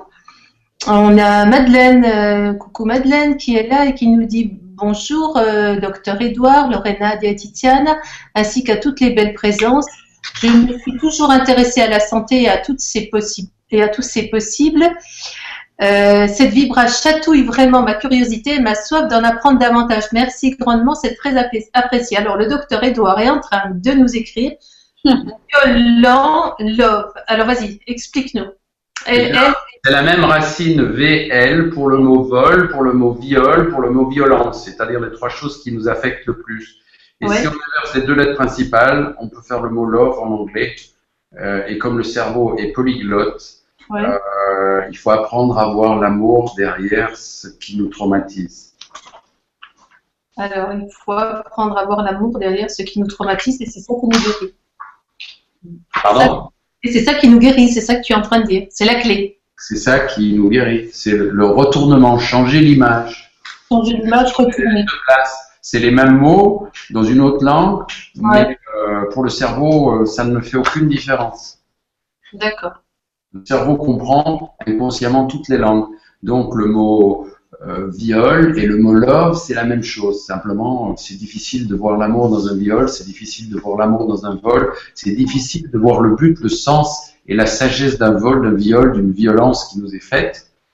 Euh, mais elles ont, euh, quand on, se donne la peine et, surtout le, plaisir d'être honnête, sincère et à la lueur de nouveau de sa généalogie, de sa périnatalité et, de son vécu, de se rendre compte que les choses sont bien faites, même si elles sont parfois très douloureuses et que on est on, est capable de les prévenir. Il n'y a pas besoin de cette douleur, de cette euh, violence, mais que la violence, c'est le dernier recours auquel la vie euh, va, va, se retourner pour nous faire évoluer. Si ouais. évolution, on meurt.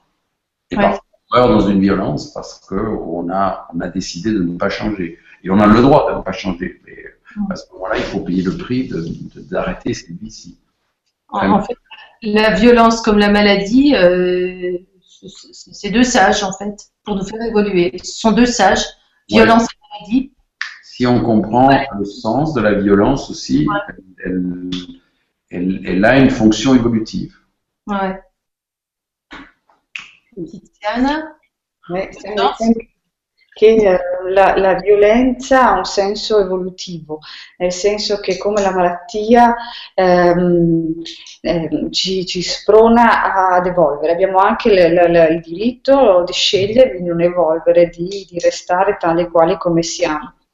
Si parlava di, del, della parola violenza e della parola amore. Ci sono delle lettere che eh, capovolte, se ehm, il cervello non fa differenza e eh, le legge sempre nello stesso modo, le identifica.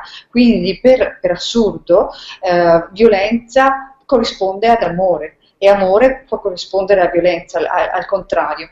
Um, quindi dietro dietro un'esperienza violenta, dietro anche un attacco violento, che può essere anche una malattia, c'è comunque un, un, un, c'è qualcosa che sprona al cambiamento et à l'évolution. Hmm, merci, merci Titiana, merci docteur Edouard. On a, on a Seb qui Bonsoir, depuis euh, mon retour de l'étranger, j'ai des vomissements, cela fait deux ans, avec une, des chutes de tension à 6, euh, santé déplorable et douleur vers le foie. Euh, des pistes Merci. Tiziana. Allora, questa persona è ritornato dall'estero da, e da due anni vomita e ha delle, la, la, pressione molto bassa, fino a 6. E da allora la sua salute è veramente pessima ed ha dei dolori eh, vicino al fegato. Fegato, eh? Sì. fegato. E chiede delle piste? Alors, quand on vomit, c'est parce que on a ingéré quelque chose, mais ça peut être physiquement, émotionnellement, mentalement, qu'on ne peut pas comprendre et qu'on ne peut pas digérer.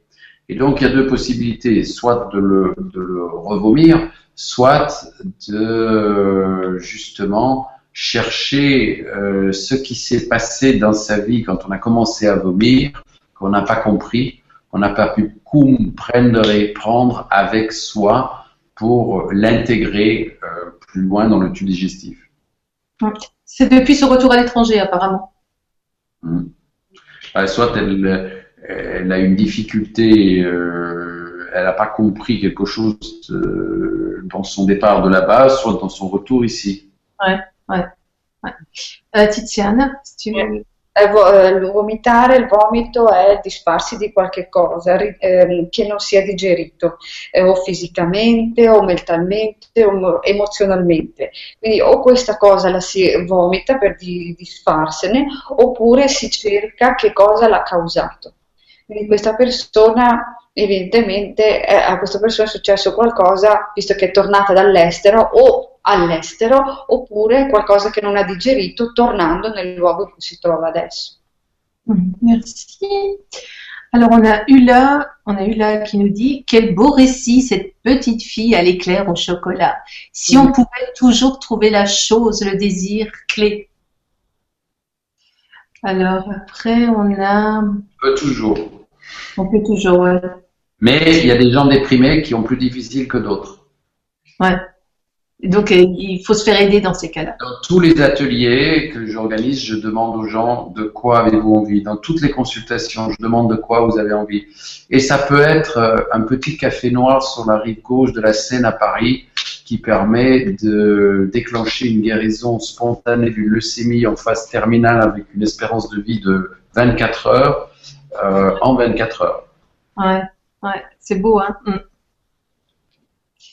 Euh, on a Maude qui nous dit Je ne suis pas très douée pour constituer mon arbre généalogique. Je n'ai jamais fait ça. Alors là, ça me fait un peu rire parce que Maude, attends un petit peu la fin de la soirée et tu verras. Alors, y a-t-il une possibilité ou une solution pour guérir mes incisives en bas? Merci beaucoup. Incisives en bas. Eh, allora, non sono molto, molto dotata per costruire il mio albero genealogico, non l'ho mai fatto. Eh, aspetta stasera alla fine della conferenza. E, e c'è una possibilità, una soluzione per guara- guarire i miei incisivi di, della parte bassa? Grazie. Alors, les, les dents sont vivantes et elles bougent comme le reste du corps. I denti sono vivi e si muovono come il resto del corpo. Chaque dent est liée à des organes du corps. Ogni dente è legato a degli organi del corpo. Chaque dent a une fonction, un but, un sens, une sagesse. Ogni dente ha una funzione, uno scopo, una saggezza. Et celles qui en ont le plus, les dents de sagesse, c'est celles qu'on enlève le plus aujourd'hui. E i denti del giudizio sono proprio quelli che hanno la saggezza e sono quelli che si tolgono di più oggi. Hmm. Donc, il est, il est possible d'aller travailler, notamment en, en décryptage euh, de la fonction des dents et en accompagnement avec un ostéopathe euh, crânien euh, sur la malposition de ces dents-là et la raison pour laquelle la mâchoire peut être trop étroite, euh, entraînant des, des sorties ou des entrées de ces dents-là. E quindi si può lavorare in cooperazione con un osteopata per vedere il posizionamento, il nuovo posizionamento di questi denti e, e- e lavorarci. Et tout ça, ça peut se faire en coopération avec un travail orthodontique aussi. hein. Hmm. E si può fare anche questo lavoro con un orto- ortodontista anche. Hmm. Merci. Alors, euh, j'avais, j'avais, j'avais, parce qu'elles partent après, on les voit plus. Euh, elle est partie où? Alors, On a Kat qui nous dit bonsoir et merci infiniment pour cette vibra très enrichissante. J'ai une maladie de Hashimoto ou Akimoto, Hashimoto, Hashimoto. avec un taux élevé d'anticorps. Pouvez-vous me dire la symbolique de la thyroïde? Merci encore, Catherine. Allora, ho la malattia di Hashimoto con un tasso elevato di anticorpi. Può darmi la- il simbolo di questa, de- della tiroide? Alors, le mot thyroïde vient, vient du grec euh, et signifie bouclier. Tyros, le, le bouclier.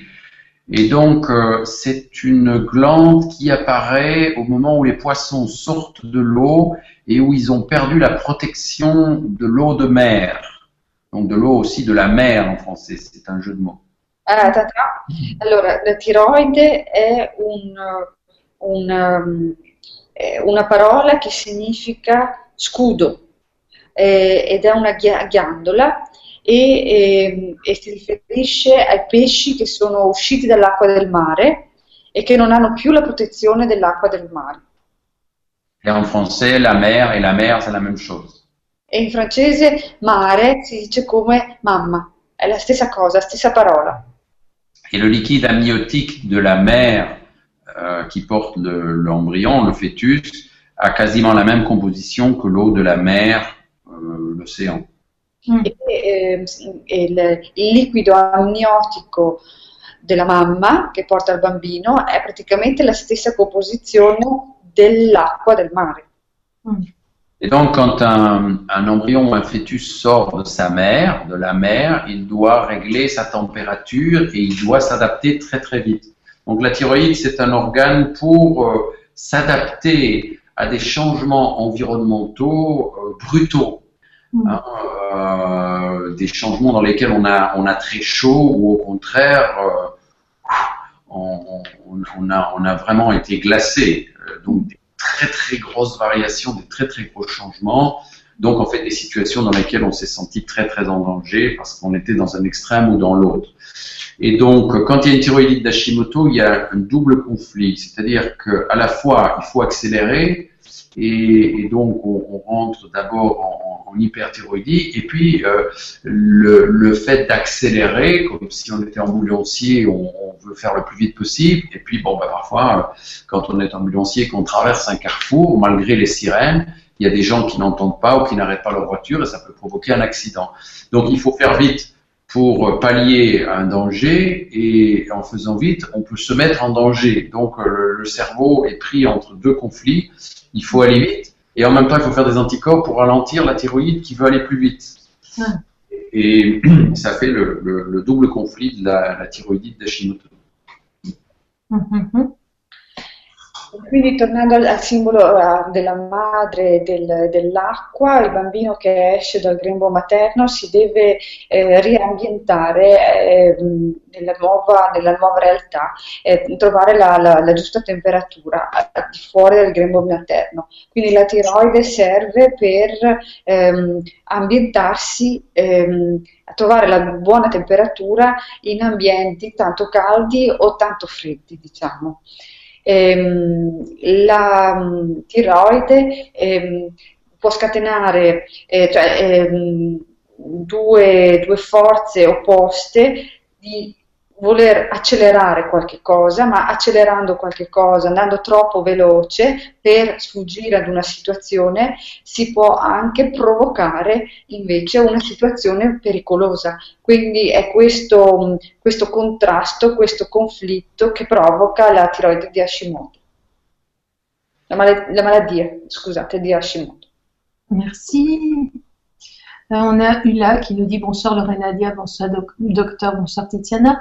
Avez-vous une idée de quel remède homéopathique euh, quel remède, homéopathique pourrait agir sur une déficience immunitaire déclenchée par des chocs émotionnels, stress, perte après œdème de Quick, arrêt cardiaque, grosse transfusion en 82, dossier médical détruit. Comme ça, au moins, euh, Titiana, avete un'idea di che rimedio omeopatico potrebbe agire su una defici- deficienza immunitaria generata da shock emozionali, stress, perdita, dopo un edema di quick, un um, fermo del cuore, un arresto cardiaco, scusate, una grande trasfusione nell'82.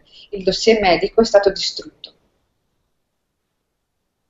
Alors, je, ne peux pas donner de remède comme ça euh, sans euh, voir la personne, sans la rencontrer, etc. Parce que euh, avec les empereurs, c'est possible, mais les gens ne sont pas au niveau de conscience des empereurs pour pouvoir faire les choses plus souvent comme ça.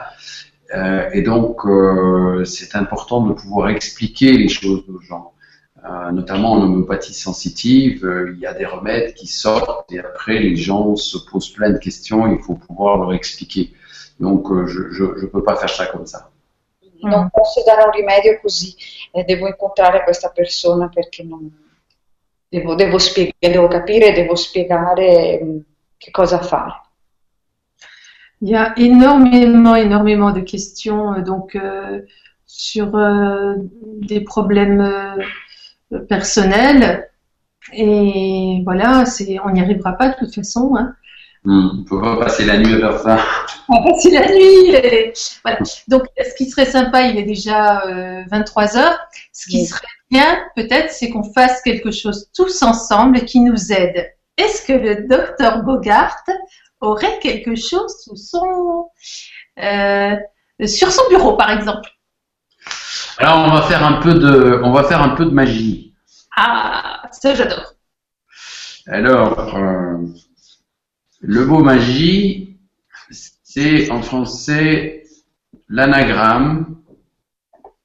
Ah, je me suis trompé, je vais vous le montrer. Donc le mot magie, c'est l'anagramme du mot Image. In, in francese magia è l'anagramma della parola immagine. Et donc, euh, en travaillant sur l'image, on fait de la magie. Quindi lavorando sull'immagine facciamo magia. Alors, si tu nous demandes de prendre des feuilles et un stylo, dis-nous-le maintenant. Oui, alors prenez une feuille et un stylo. Maintenant. Attends, Laisse-les quand même aller chercher.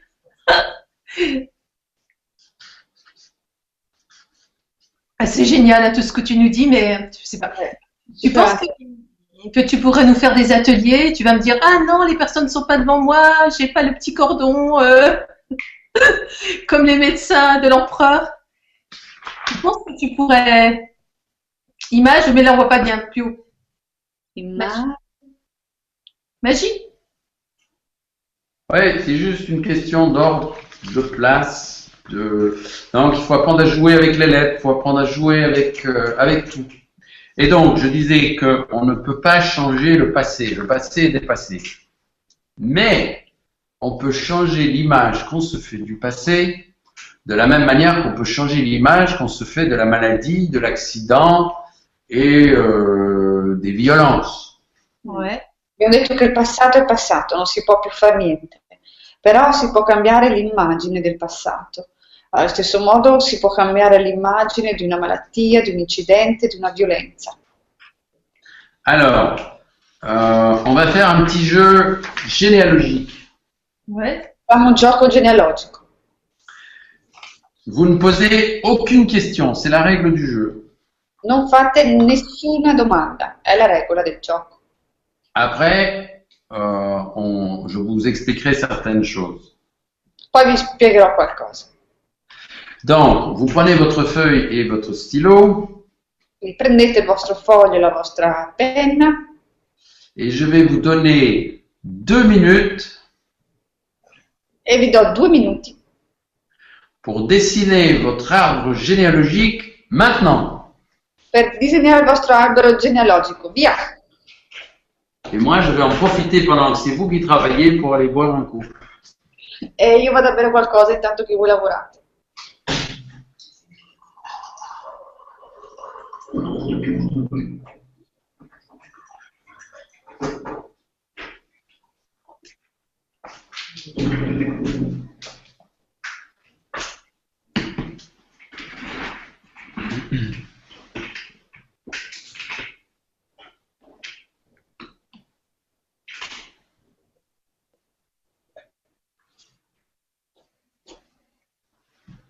Et vous copiez pas sur les voisins. Hein On aura du mal. hein. Hein.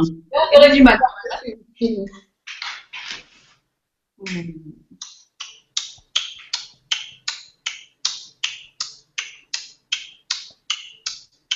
Nous une minute. Ah, c'est ce que tu veux. Tu veux nous stresser.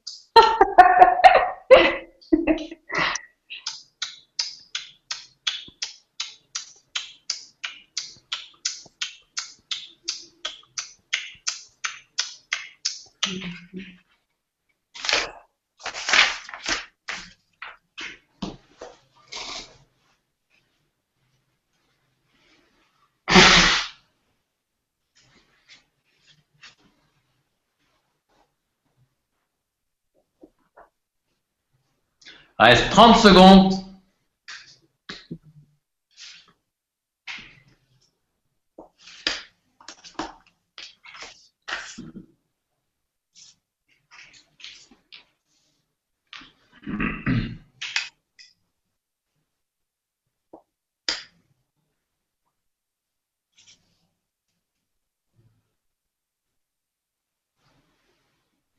Dix, neuf, huit, sept, six, cinq, quatre, trois, deux, un.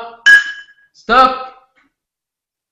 Alors, première chose, toutes celles et ceux qui se sont pas arrêtés ont déjà un gros problème avec leur père. Ah ah. Parce qu'ils ne respectent pas l'ordre, les limites et le cadre. Quelli che non si sono fermati hanno problemi col padre perché non rispetta, un problema nel rispettare eh, il quadro, i limiti, Les règles du jeu, le regole del gioco, les lois biologiques. le leggi biologiche. Les règles ne sont pas un problème, elles sont là pour euh, faciliter la vie et rendre les choses plus harmonieuses et plus faciles. Le regole servono per rendere le cose più armoniose e facili. Donc maintenant, vous allez bien regarder votre dessin, vous pouvez le dater Daté. Hmm. et surtout ne le perdez pas. Datate il vostro disegno adesso e non perdetelo. Et c'est comme si vous aviez fait un scanner de votre histoire de famille. Come se avesse fatto, aveste fatto una lastra delle- della vostra storia della famiglia. Et comme on ne peut plus faire des scanners du cerveau euh, pour aller voir euh, les conflits qu'il y a dedans, eh ben on fait un scanner de son histoire de famille. E come si fa un, un esame, una lastra per eh, vedere cosa c'è nel cervello, si fa la stessa cosa eh, in una fami- di- della famiglia. Alors, ça prend deux minutes, ça coûte rien du tout et ça rapporte très gros. Allora, ci vogliono due minuti, e, ma porta tante cose. Donc maintenant, vous allez regarder ce que vous avez fait honnêtement. Adesso guardate onestamente che cosa avete fatto. Alors, évidemment, l'avantage qui est un désavantage d'être derrière votre écran, c'est que je ne peux pas voir si vous trichez. Il vantaggio, che è anche uno svantaggio, è che sono dietro uno schermo e non posso vedere se state barando. Mais si vous trichez, c'est très malheureux pour vous parce que ça veut dire que vous avez peur d'évoluer. Ma se barate mh, è un peccato per voi perché significa che avete paura di evolvere et que vous avez probablement des traumatismes familiaux et scolaires par rapport à la peur de l'échec.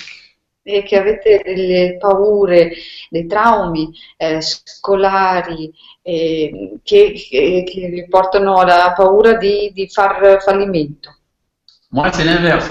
Je félicite les gens qui se trompent parce qu'ils sont honnêtes et qui me permettent de voir où sont tous leurs blocages et tous leurs conflits avec lesquels on va pouvoir travailler pour leur évolution et leur guérison. Invece mi complimento con quelli che sbagliano perché mi fanno vedere dove sono gli errori, dove sono i conflitti soprattutto e mi permettono di lavorare con loro per permettergli di evolvere. Alors, si vous me regardez ou si vous regardez Tiziana, vous pouvez dire tout de suite qui est un homme, qui est une femme. Se mi guardate o guardate Tiziana vedete subito chi è un uomo e chi è una donna. Sauf si la médecine est, est- est venue euh, faire des transformations en chirurgie plastique qui ne sont pas très respectueuses de la biologie, mais qui ont pour visée de- d'aider les personnes en souffrance quand ils ne sont pas dans le bon sexe, selon eux. Eh, tranne, tranne se è intervenuta la, la medicina, la, la chirurgia che non è rispettosa della biologia del, del corpo, ma che magari ha risolto dei problemi ehm, di- di- delle persone che non si sentono in armonia con il corpo. Donc, si vous prenez le dessin que vous avez fait, euh, sans regarder les prénoms, si vous les avez écrits, est-ce que vous êtes capable tout de suite de voir euh, qui est un homme, qui est une femme? Se guardate il vostro disegno adesso senza guardare i nomi se li avete scritti, siete capaci subito di vedere quali sono i maschi e quali sono le femmine? Autrement dit, est-ce que vous avez distingué les hommes des femmes dans votre dessin Avete distinto i maschi dalle femmine nel vostro disegno? Si ce n'est pas le cas, vous avez un problème avec la sexualité. Se non, non l'avete fatto, avete un problema con la sessualità. Alors, les, les généalogistes sensitifs ont euh, choisi, à juste titre, deux symboles pour représenter un l'homme, l'autre la femme. Et ce sont le triangle et le cercle. Allora, i genealogisti sensitivi hanno scelto due simboli per distinguere l'uomo e la, e la- e la donna, il triangolo e il cerchio. L'ovule, c'est une cellule euh, ronde, sphérique, L'ovulo è una cellula rotonda, sferica, et par extension, c'est le symbole qu'on donne à la femme. e quindi per estensione è il simbolo che si dà alla donna. Le spermatozoïde, par contre, c'est une cellule ronde, mais qui s'est différenciée de l'ovule en euh, mettant un chapeau, comme beaucoup d'hommes mettaient dans le temps, et en développant une queue pour se déplacer, pour aller rencontrer l'ovule. Lo spermatozoo è invece anche questa una cellula rotonda, ma che ha messo un cappello come lo mettevano gli uomini tempo fa e che ha sviluppato una coda. Donc les symboles les plus proches de la biologie sont le cercle et le triangle. Quindi i simboli più vicini alla, alla simbologia sono il cerchio e il triangolo. Au cours de l'évolution, la vie a séparé le, spermatozoïde et l'ovule, et donc l'homme et la femme doivent se retrouver et refaire un lien pour que la vie puisse continuer. Quindi nella natura la, la, la spermatozoo e l'ovulo sono separati e si devono ritrovare ricreare un legame perché nasca la vita. Donc, si vous n'avez pas relié les triangles et les ronds, ou si vous n'avez pas fait de ronds et de triangles et de liens, euh, en plus du problème à la sexualité, vous avez un problème de couple, puisque vous n'avez ce que vous ne représentez pas est bloqué dans votre capacité de représentation par un trauma qui a déconnecté des groupes de neurones euh, pour pouvoir le dessiner. E quindi se non avete, se non avete disegnato delle connessioni ehm, vuol dire che avete anche un problema di coppia, perché quello che non è rappresentato, le connessioni che non sono rappresentate significa che ehm, sono legate a dei problemi. Alors, tout homme vient d'une famille qui lui donne son nom. Ogni uomo proviene da una famiglia che gli dà il cognome. Toute femme vient d'une famille qui lui donne son nom. Anche tutte le donne provengono da una famiglia che gli danno il cognome. Et donc, monsieur Y, euh, enfin, monsieur qui vient de la famille Y et madame qui vient de la famille X, doivent se rencontrer et faire un couple. E quindi il signore che viene dalla famiglia Y e la signora che viene dalla famiglia X si devono incontrare per formare un- una coppia. Et donc, toute personne a un lien avec ses ancêtres E quindi tutti hanno un legame con eh, gli, gli antenati. le A. Toute personne a besoin d'un couple pour se reproduire. Eh, tutte le persone hanno bisogno di una coppia per riprodursi Et quand les hommes et les femmes ont fait un couple, il y a un premier spermatozoïde qui va aller rencontrer un premier ovule. e quando la coppia si forma c'è un primo spermatozoo che si incontra con un ovulo Et ce premier spermatozoïde et ce premier ovule vont euh, se rencontrer pour la conception d'un premier enfant qui, au bout de neuf mois, va naître de ces deux parents-là. Questo primo spermatozoo si incontra con questo primo ovulo che danno vita a un primo um, bambino dopo nove mesi. Et cet enfant appartiendra à la deuxième génération dans l'arbre dessiné ici. E questo bambino apparterrà alla seconda generazione nell'albero che qui è disegnato.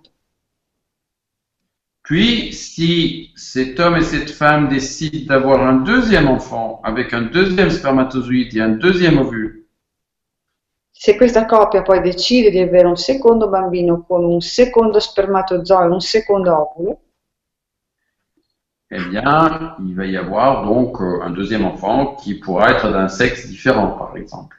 avremo un altro bambino, un secondo bambino che potrebbe essere di un sesso diverso.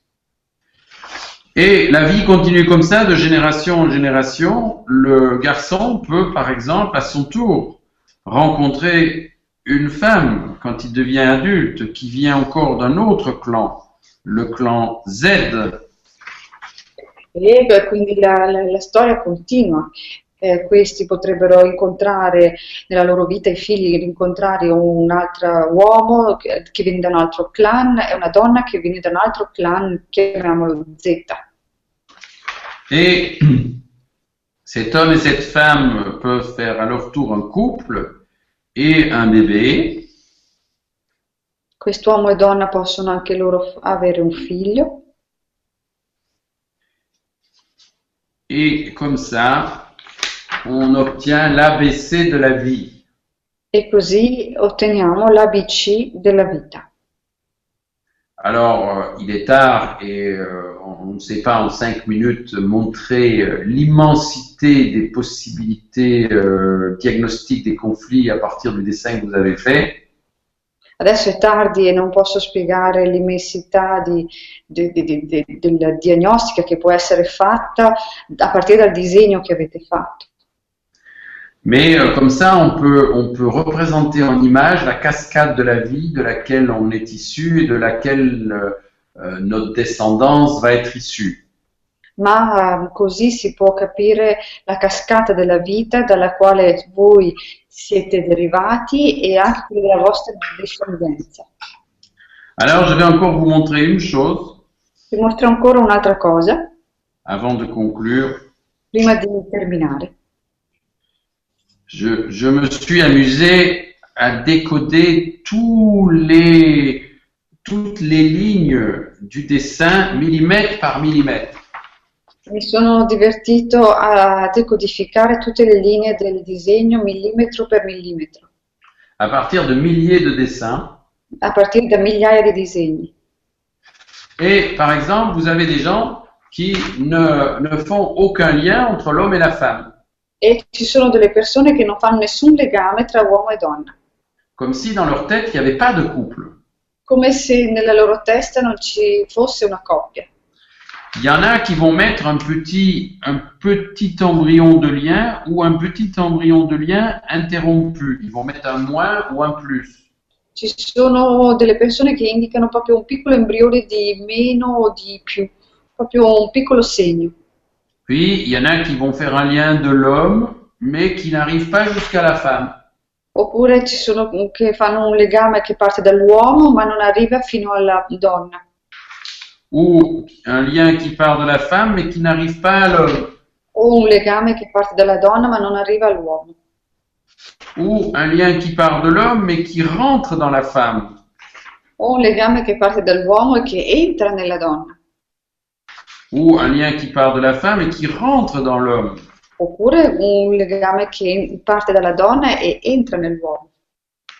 Ou enfin un lien qui rentre des deux côtés.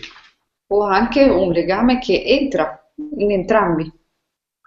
Ça, ce sont les huit possibilités pathologiques de lien entre un homme et une femme. Sono le otto possibilità patologiche di legame tra un uomo e una donna. Pas de lien, un embryon de lien, un embryon de lien avorté, un lien inefficace, ou alors quand le lien rentre, c'est un lien violent qui, qui pénètre dans l'autre euh, et qui ne respecte pas l'intégrité et les limites de l'autre. Quindi nessun legame, un legame che non arriva verso, alla fine, un legame che entra nell'altro, che non rispetta lo, spe- de- lo spazio dell'altro, che fa violenza all'altro. Et puis il y a le lien de la dolce vita? E poi c'è il legame della dolce vita. Qui est un lien qui relie totalement, mais qui permet un contact sans violence. Che è il legame che unisce totalmente, ma senza alcuna violenza. Et donc, dans chaque lien, on va regarder s'il y a contact ou s'il y a un manque de contact, ou s'il y a trop de contact qui est l'expression d'un programme de violence.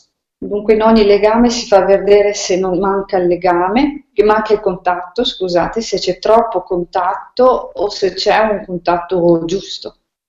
Parce que ce que la main fait euh, inconsciemment est l'expression de comment euh, les choses sont inscrites en nous au niveau génétique et épigénétique.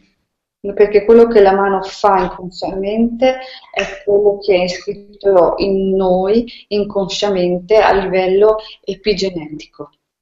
Et donc, en regardant comment vous êtes relié à vos parents, comment vous êtes relié à vos enfants, de la même manière que comment vous êtes relié à votre partenaire, vous allez pouvoir apprendre euh, beaucoup de choses sur la nature et la manière dont vous êtes liés. E quindi ehm, guardando come siete legati ai vostri, pare- ai vostri genitori, ai vo- alla vostra coppia, ai vostri figli, potrete apprendere molte cose. Quand il n'y a pas de lien, ou pas de lien efficace, euh, ça veut dire qu'il y a des programmes d'aliénation euh, ou des programmes de séparation. Può darsi che non ci siano legami e questi siano dei legami di alienazione o di separazione. Quand il y a des liens qui dépassent, Quando ci sono dei legami che vanno oltre, on est dans ce qu'on a vu tout à l'heure, le vol, le, le- le viol, la violence, siamo nel, nel culto, nella violenza, nel, le vol, le viol, la violence. nel, mm, nel- mm, oh, rape, eh, nella violenza, nel furto, eh, nello stupro.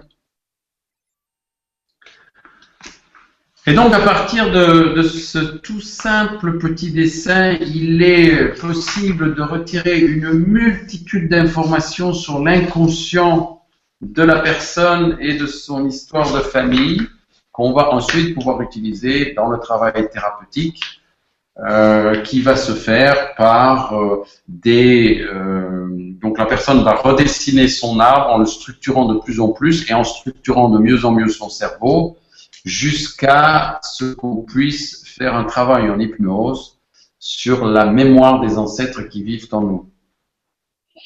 E quindi partendo da questo disegno si scoprono molte cose sulla persona, sulla famiglia della persona, si comincia a fare un lavoro, si comincia a disegnare sempre meglio questo, questo albero genealogico e si inizia a fare un lavoro anche in ipnosi ehm, fino ad arrivare proprio a- al cuore della- del problema e della soluzione. Et donc, il y a un travail de structuration, de règles, de de- d'organisation euh, avec lesquelles les gens qui ont un problème avec leur père ont très difficile. E Quindi c'è un, un lavoro di strutturazione, di regole che eh, le persone mm, che hanno un problema con il padre eh, devono sviluppare. Après, en hypnose, il y a un travail de deuil et de restitution euh, des, des, des violences qui nous ont été faites ou à nos ancêtres. E ehm, in, in ipnosi eh, c'è un, un lavoro di, eh, ehm, di- di- di- accettazione della, della morte eh, che ehm, viene fatto a livello dei nostri antenati. Et euh, enfin, il y a moyen de donner euh, à la mémoire des ancêtres qui vivent en nous toutes les choses qu'ils auraient eu besoin d'avoir et qu'ils n'ont pas reçues dans la vie réelle. E c'è un mezzo, sempre attraverso l'ipnosi, di eh, dare alla memoria degli antenati che vivono in noi ciò che avrebbero dovuto ricevere e che non hanno ricevuto. Et euh, les personnes trouvent les réponses, accueillent les réponses en elles, euh, et par exemple, elles vont, euh, elles, vont sentir que ce que leur grand-père a manqué, c'est de l'amour, c'est de l'attention, c'est de la tendresse, c'est de la présence. E le persone trovano le risposte in sé, sentono per esempio che il nonno ma- mancava di eh, affezione, tenerezza, di, di amore. Et tout ce qu'on va pouvoir donner à la mémoire de nos ancêtres qui, qui vivent en nous, on va en fait nous le donner à nous-mêmes.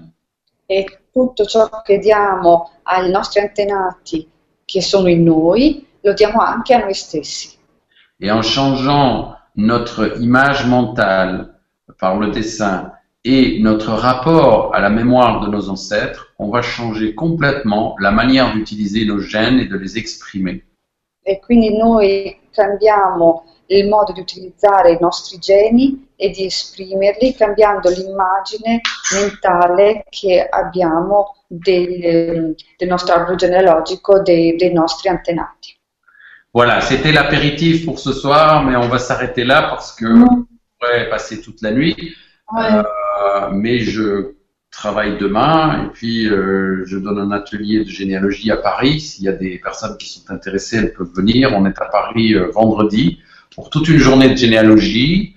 Euh, et euh, là, bah, il suffit de regarder aussi sur le site. D'accord. Et ben, merci beaucoup hein, pour cet apéritif qui était en fait un, micro, un, mini atelier que tu nous as gentiment donné. Et donc à Paris, en Belgique et où autrement? Alors en Italie, pour le moment, il y a, à part euh, la périnatalité cet été, il n'y a pas d'atelier, mais il y aura un cours en 2017 à Turin euh, parce que euh, on fait aussi une grande formation pour apprendre aux gens justement à trouver leurs réponses en eux-mêmes. Ça se fait sur trois week-ends de cinq jours. Où on apprend euh, à faire l'arbre généalogique, à travailler la périnatalité, à travailler euh, le décryptage de la maladie. Euh, et on fait aussi des ateliers d'homme-cham, on en a déjà fait plusieurs en Italie. Mais donc le, les deux prochains rendez-vous pour l'Italie, c'est à Montegrotto en juillet et début 2017 à Turin. D'accord. Et autrement, c'est en Belgique là, le, le, ce que tu viens de nous dire là, le, la grande formation. Tu l'as fait en Belgique il y, a, une formation Omcham qui va commencer en février en Belgique.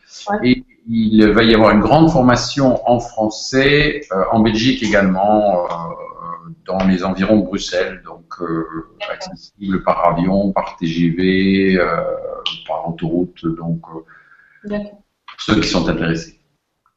Merci beaucoup. Titiana Oui. Eh, dunque ci sono diverse formazioni, ce n'è una a Parigi questo weekend e in Italia ce ne saranno due, una quest'estate a Montegrotto e un'altra invece l'anno prossimo a Torino su uh, tre, tre, eh, tre, volte cinque giorni eh, in cui si apprende ehm, a, a ehm, trovare le risposte da se stessi, a fare l'albero genealogico e, e la perinatalità. Eh, Alors, toutes les informations sont sur le site comunque. Pour les personnes italiennes, il faut savoir qu'une grande partie du site a été traduit en italien. Ecco, per gli italiani la maggior parte del sito è stato tradotto in italiano, quindi accessibile. Mais il y a des choses qui n'ont pas été traduites, donc s'il y en a qui parlent français, ils peuvent aller regarder sur la partie francophone qui est la plus, la plus euh, complète à l'heure actuelle. Mm. ma c'è qualche parte che ancora non è, non è stata tradotta, quindi chi, chi, parla un po' francese e legge può andare a, a, leggere la parte francese che è più completa adesso. Mm. Voilà. Oh là là, c'était, c'était merveilleux. Oui. Vraiment, c'était magnifique. On a adoré. De toute façon, j'en suis sûre. Et on a plein de commentaires euh, euh, vraiment qui ont, de personnes qui ont adoré. Euh, merci beaucoup. J'ai un grand plaisir d'être avec vous ce soir. Euh, C'était très interactif et très, euh, très enthousiasmant et, et, et soutenant de, de, vous voir en même temps. C'était pas comme euh, dans l'expérience précédente d'être devant un écran euh, en voyant personne ou en voyant que moi. Euh, donc, merci de votre support, de vos traductions, de vos commentaires. Merci à toutes les personnes qui ont posé des questions. Et euh, bah pour celles auxquelles j'ai pas pu répondre aux questions, euh, les réponses sont de toute façon en vous, donc euh, débrouillez-vous. Hein. Quand tu veux, tu reviens pour une vibra. Si des idées d'atelier te viennent, on est tous ok, on prend. Et, donc, et également pour ta pour ta femme, hein, si vous avez des idées même à deux. Ah oui, on a dit ça hier avec avec euh, avec ton épouse. On a dit tiens la prochaine fois on fera une vibra avec vous deux. Ça te dirait? Bien sûr, bien sûr, ouais. Ça serait sympa aussi. Voilà. Donc voilà, euh, tout est bienvenu. Il n'y a pas de souci. On te laisse le mot de la fin et je vous embrasse tous. Tanti on te laisse le mot de la fin. Edouard. Bon, eh bien, Trouvez avant le dernier coup de minuit une toute petite envie à réaliser. Euh, et si vous la réalisez, eh bien demain, euh, vous aurez de la magie dans votre vie. Oh, c'est beau ça! la parola della fine la parola della fine è trovate prima di mezzanotte eh, la vostra piccola voglia e se la soddisfarete avete una giornata domani ricca di magia. Oh, Mais attention, avant le douzième coup de minuit, sinon. Ah, avant, minuit. Ouh, on a une demi-heure pour qu'on trouve. Tati Bachi, merci à tous. Ciao, ciao. Ciao. Ciao, ciao.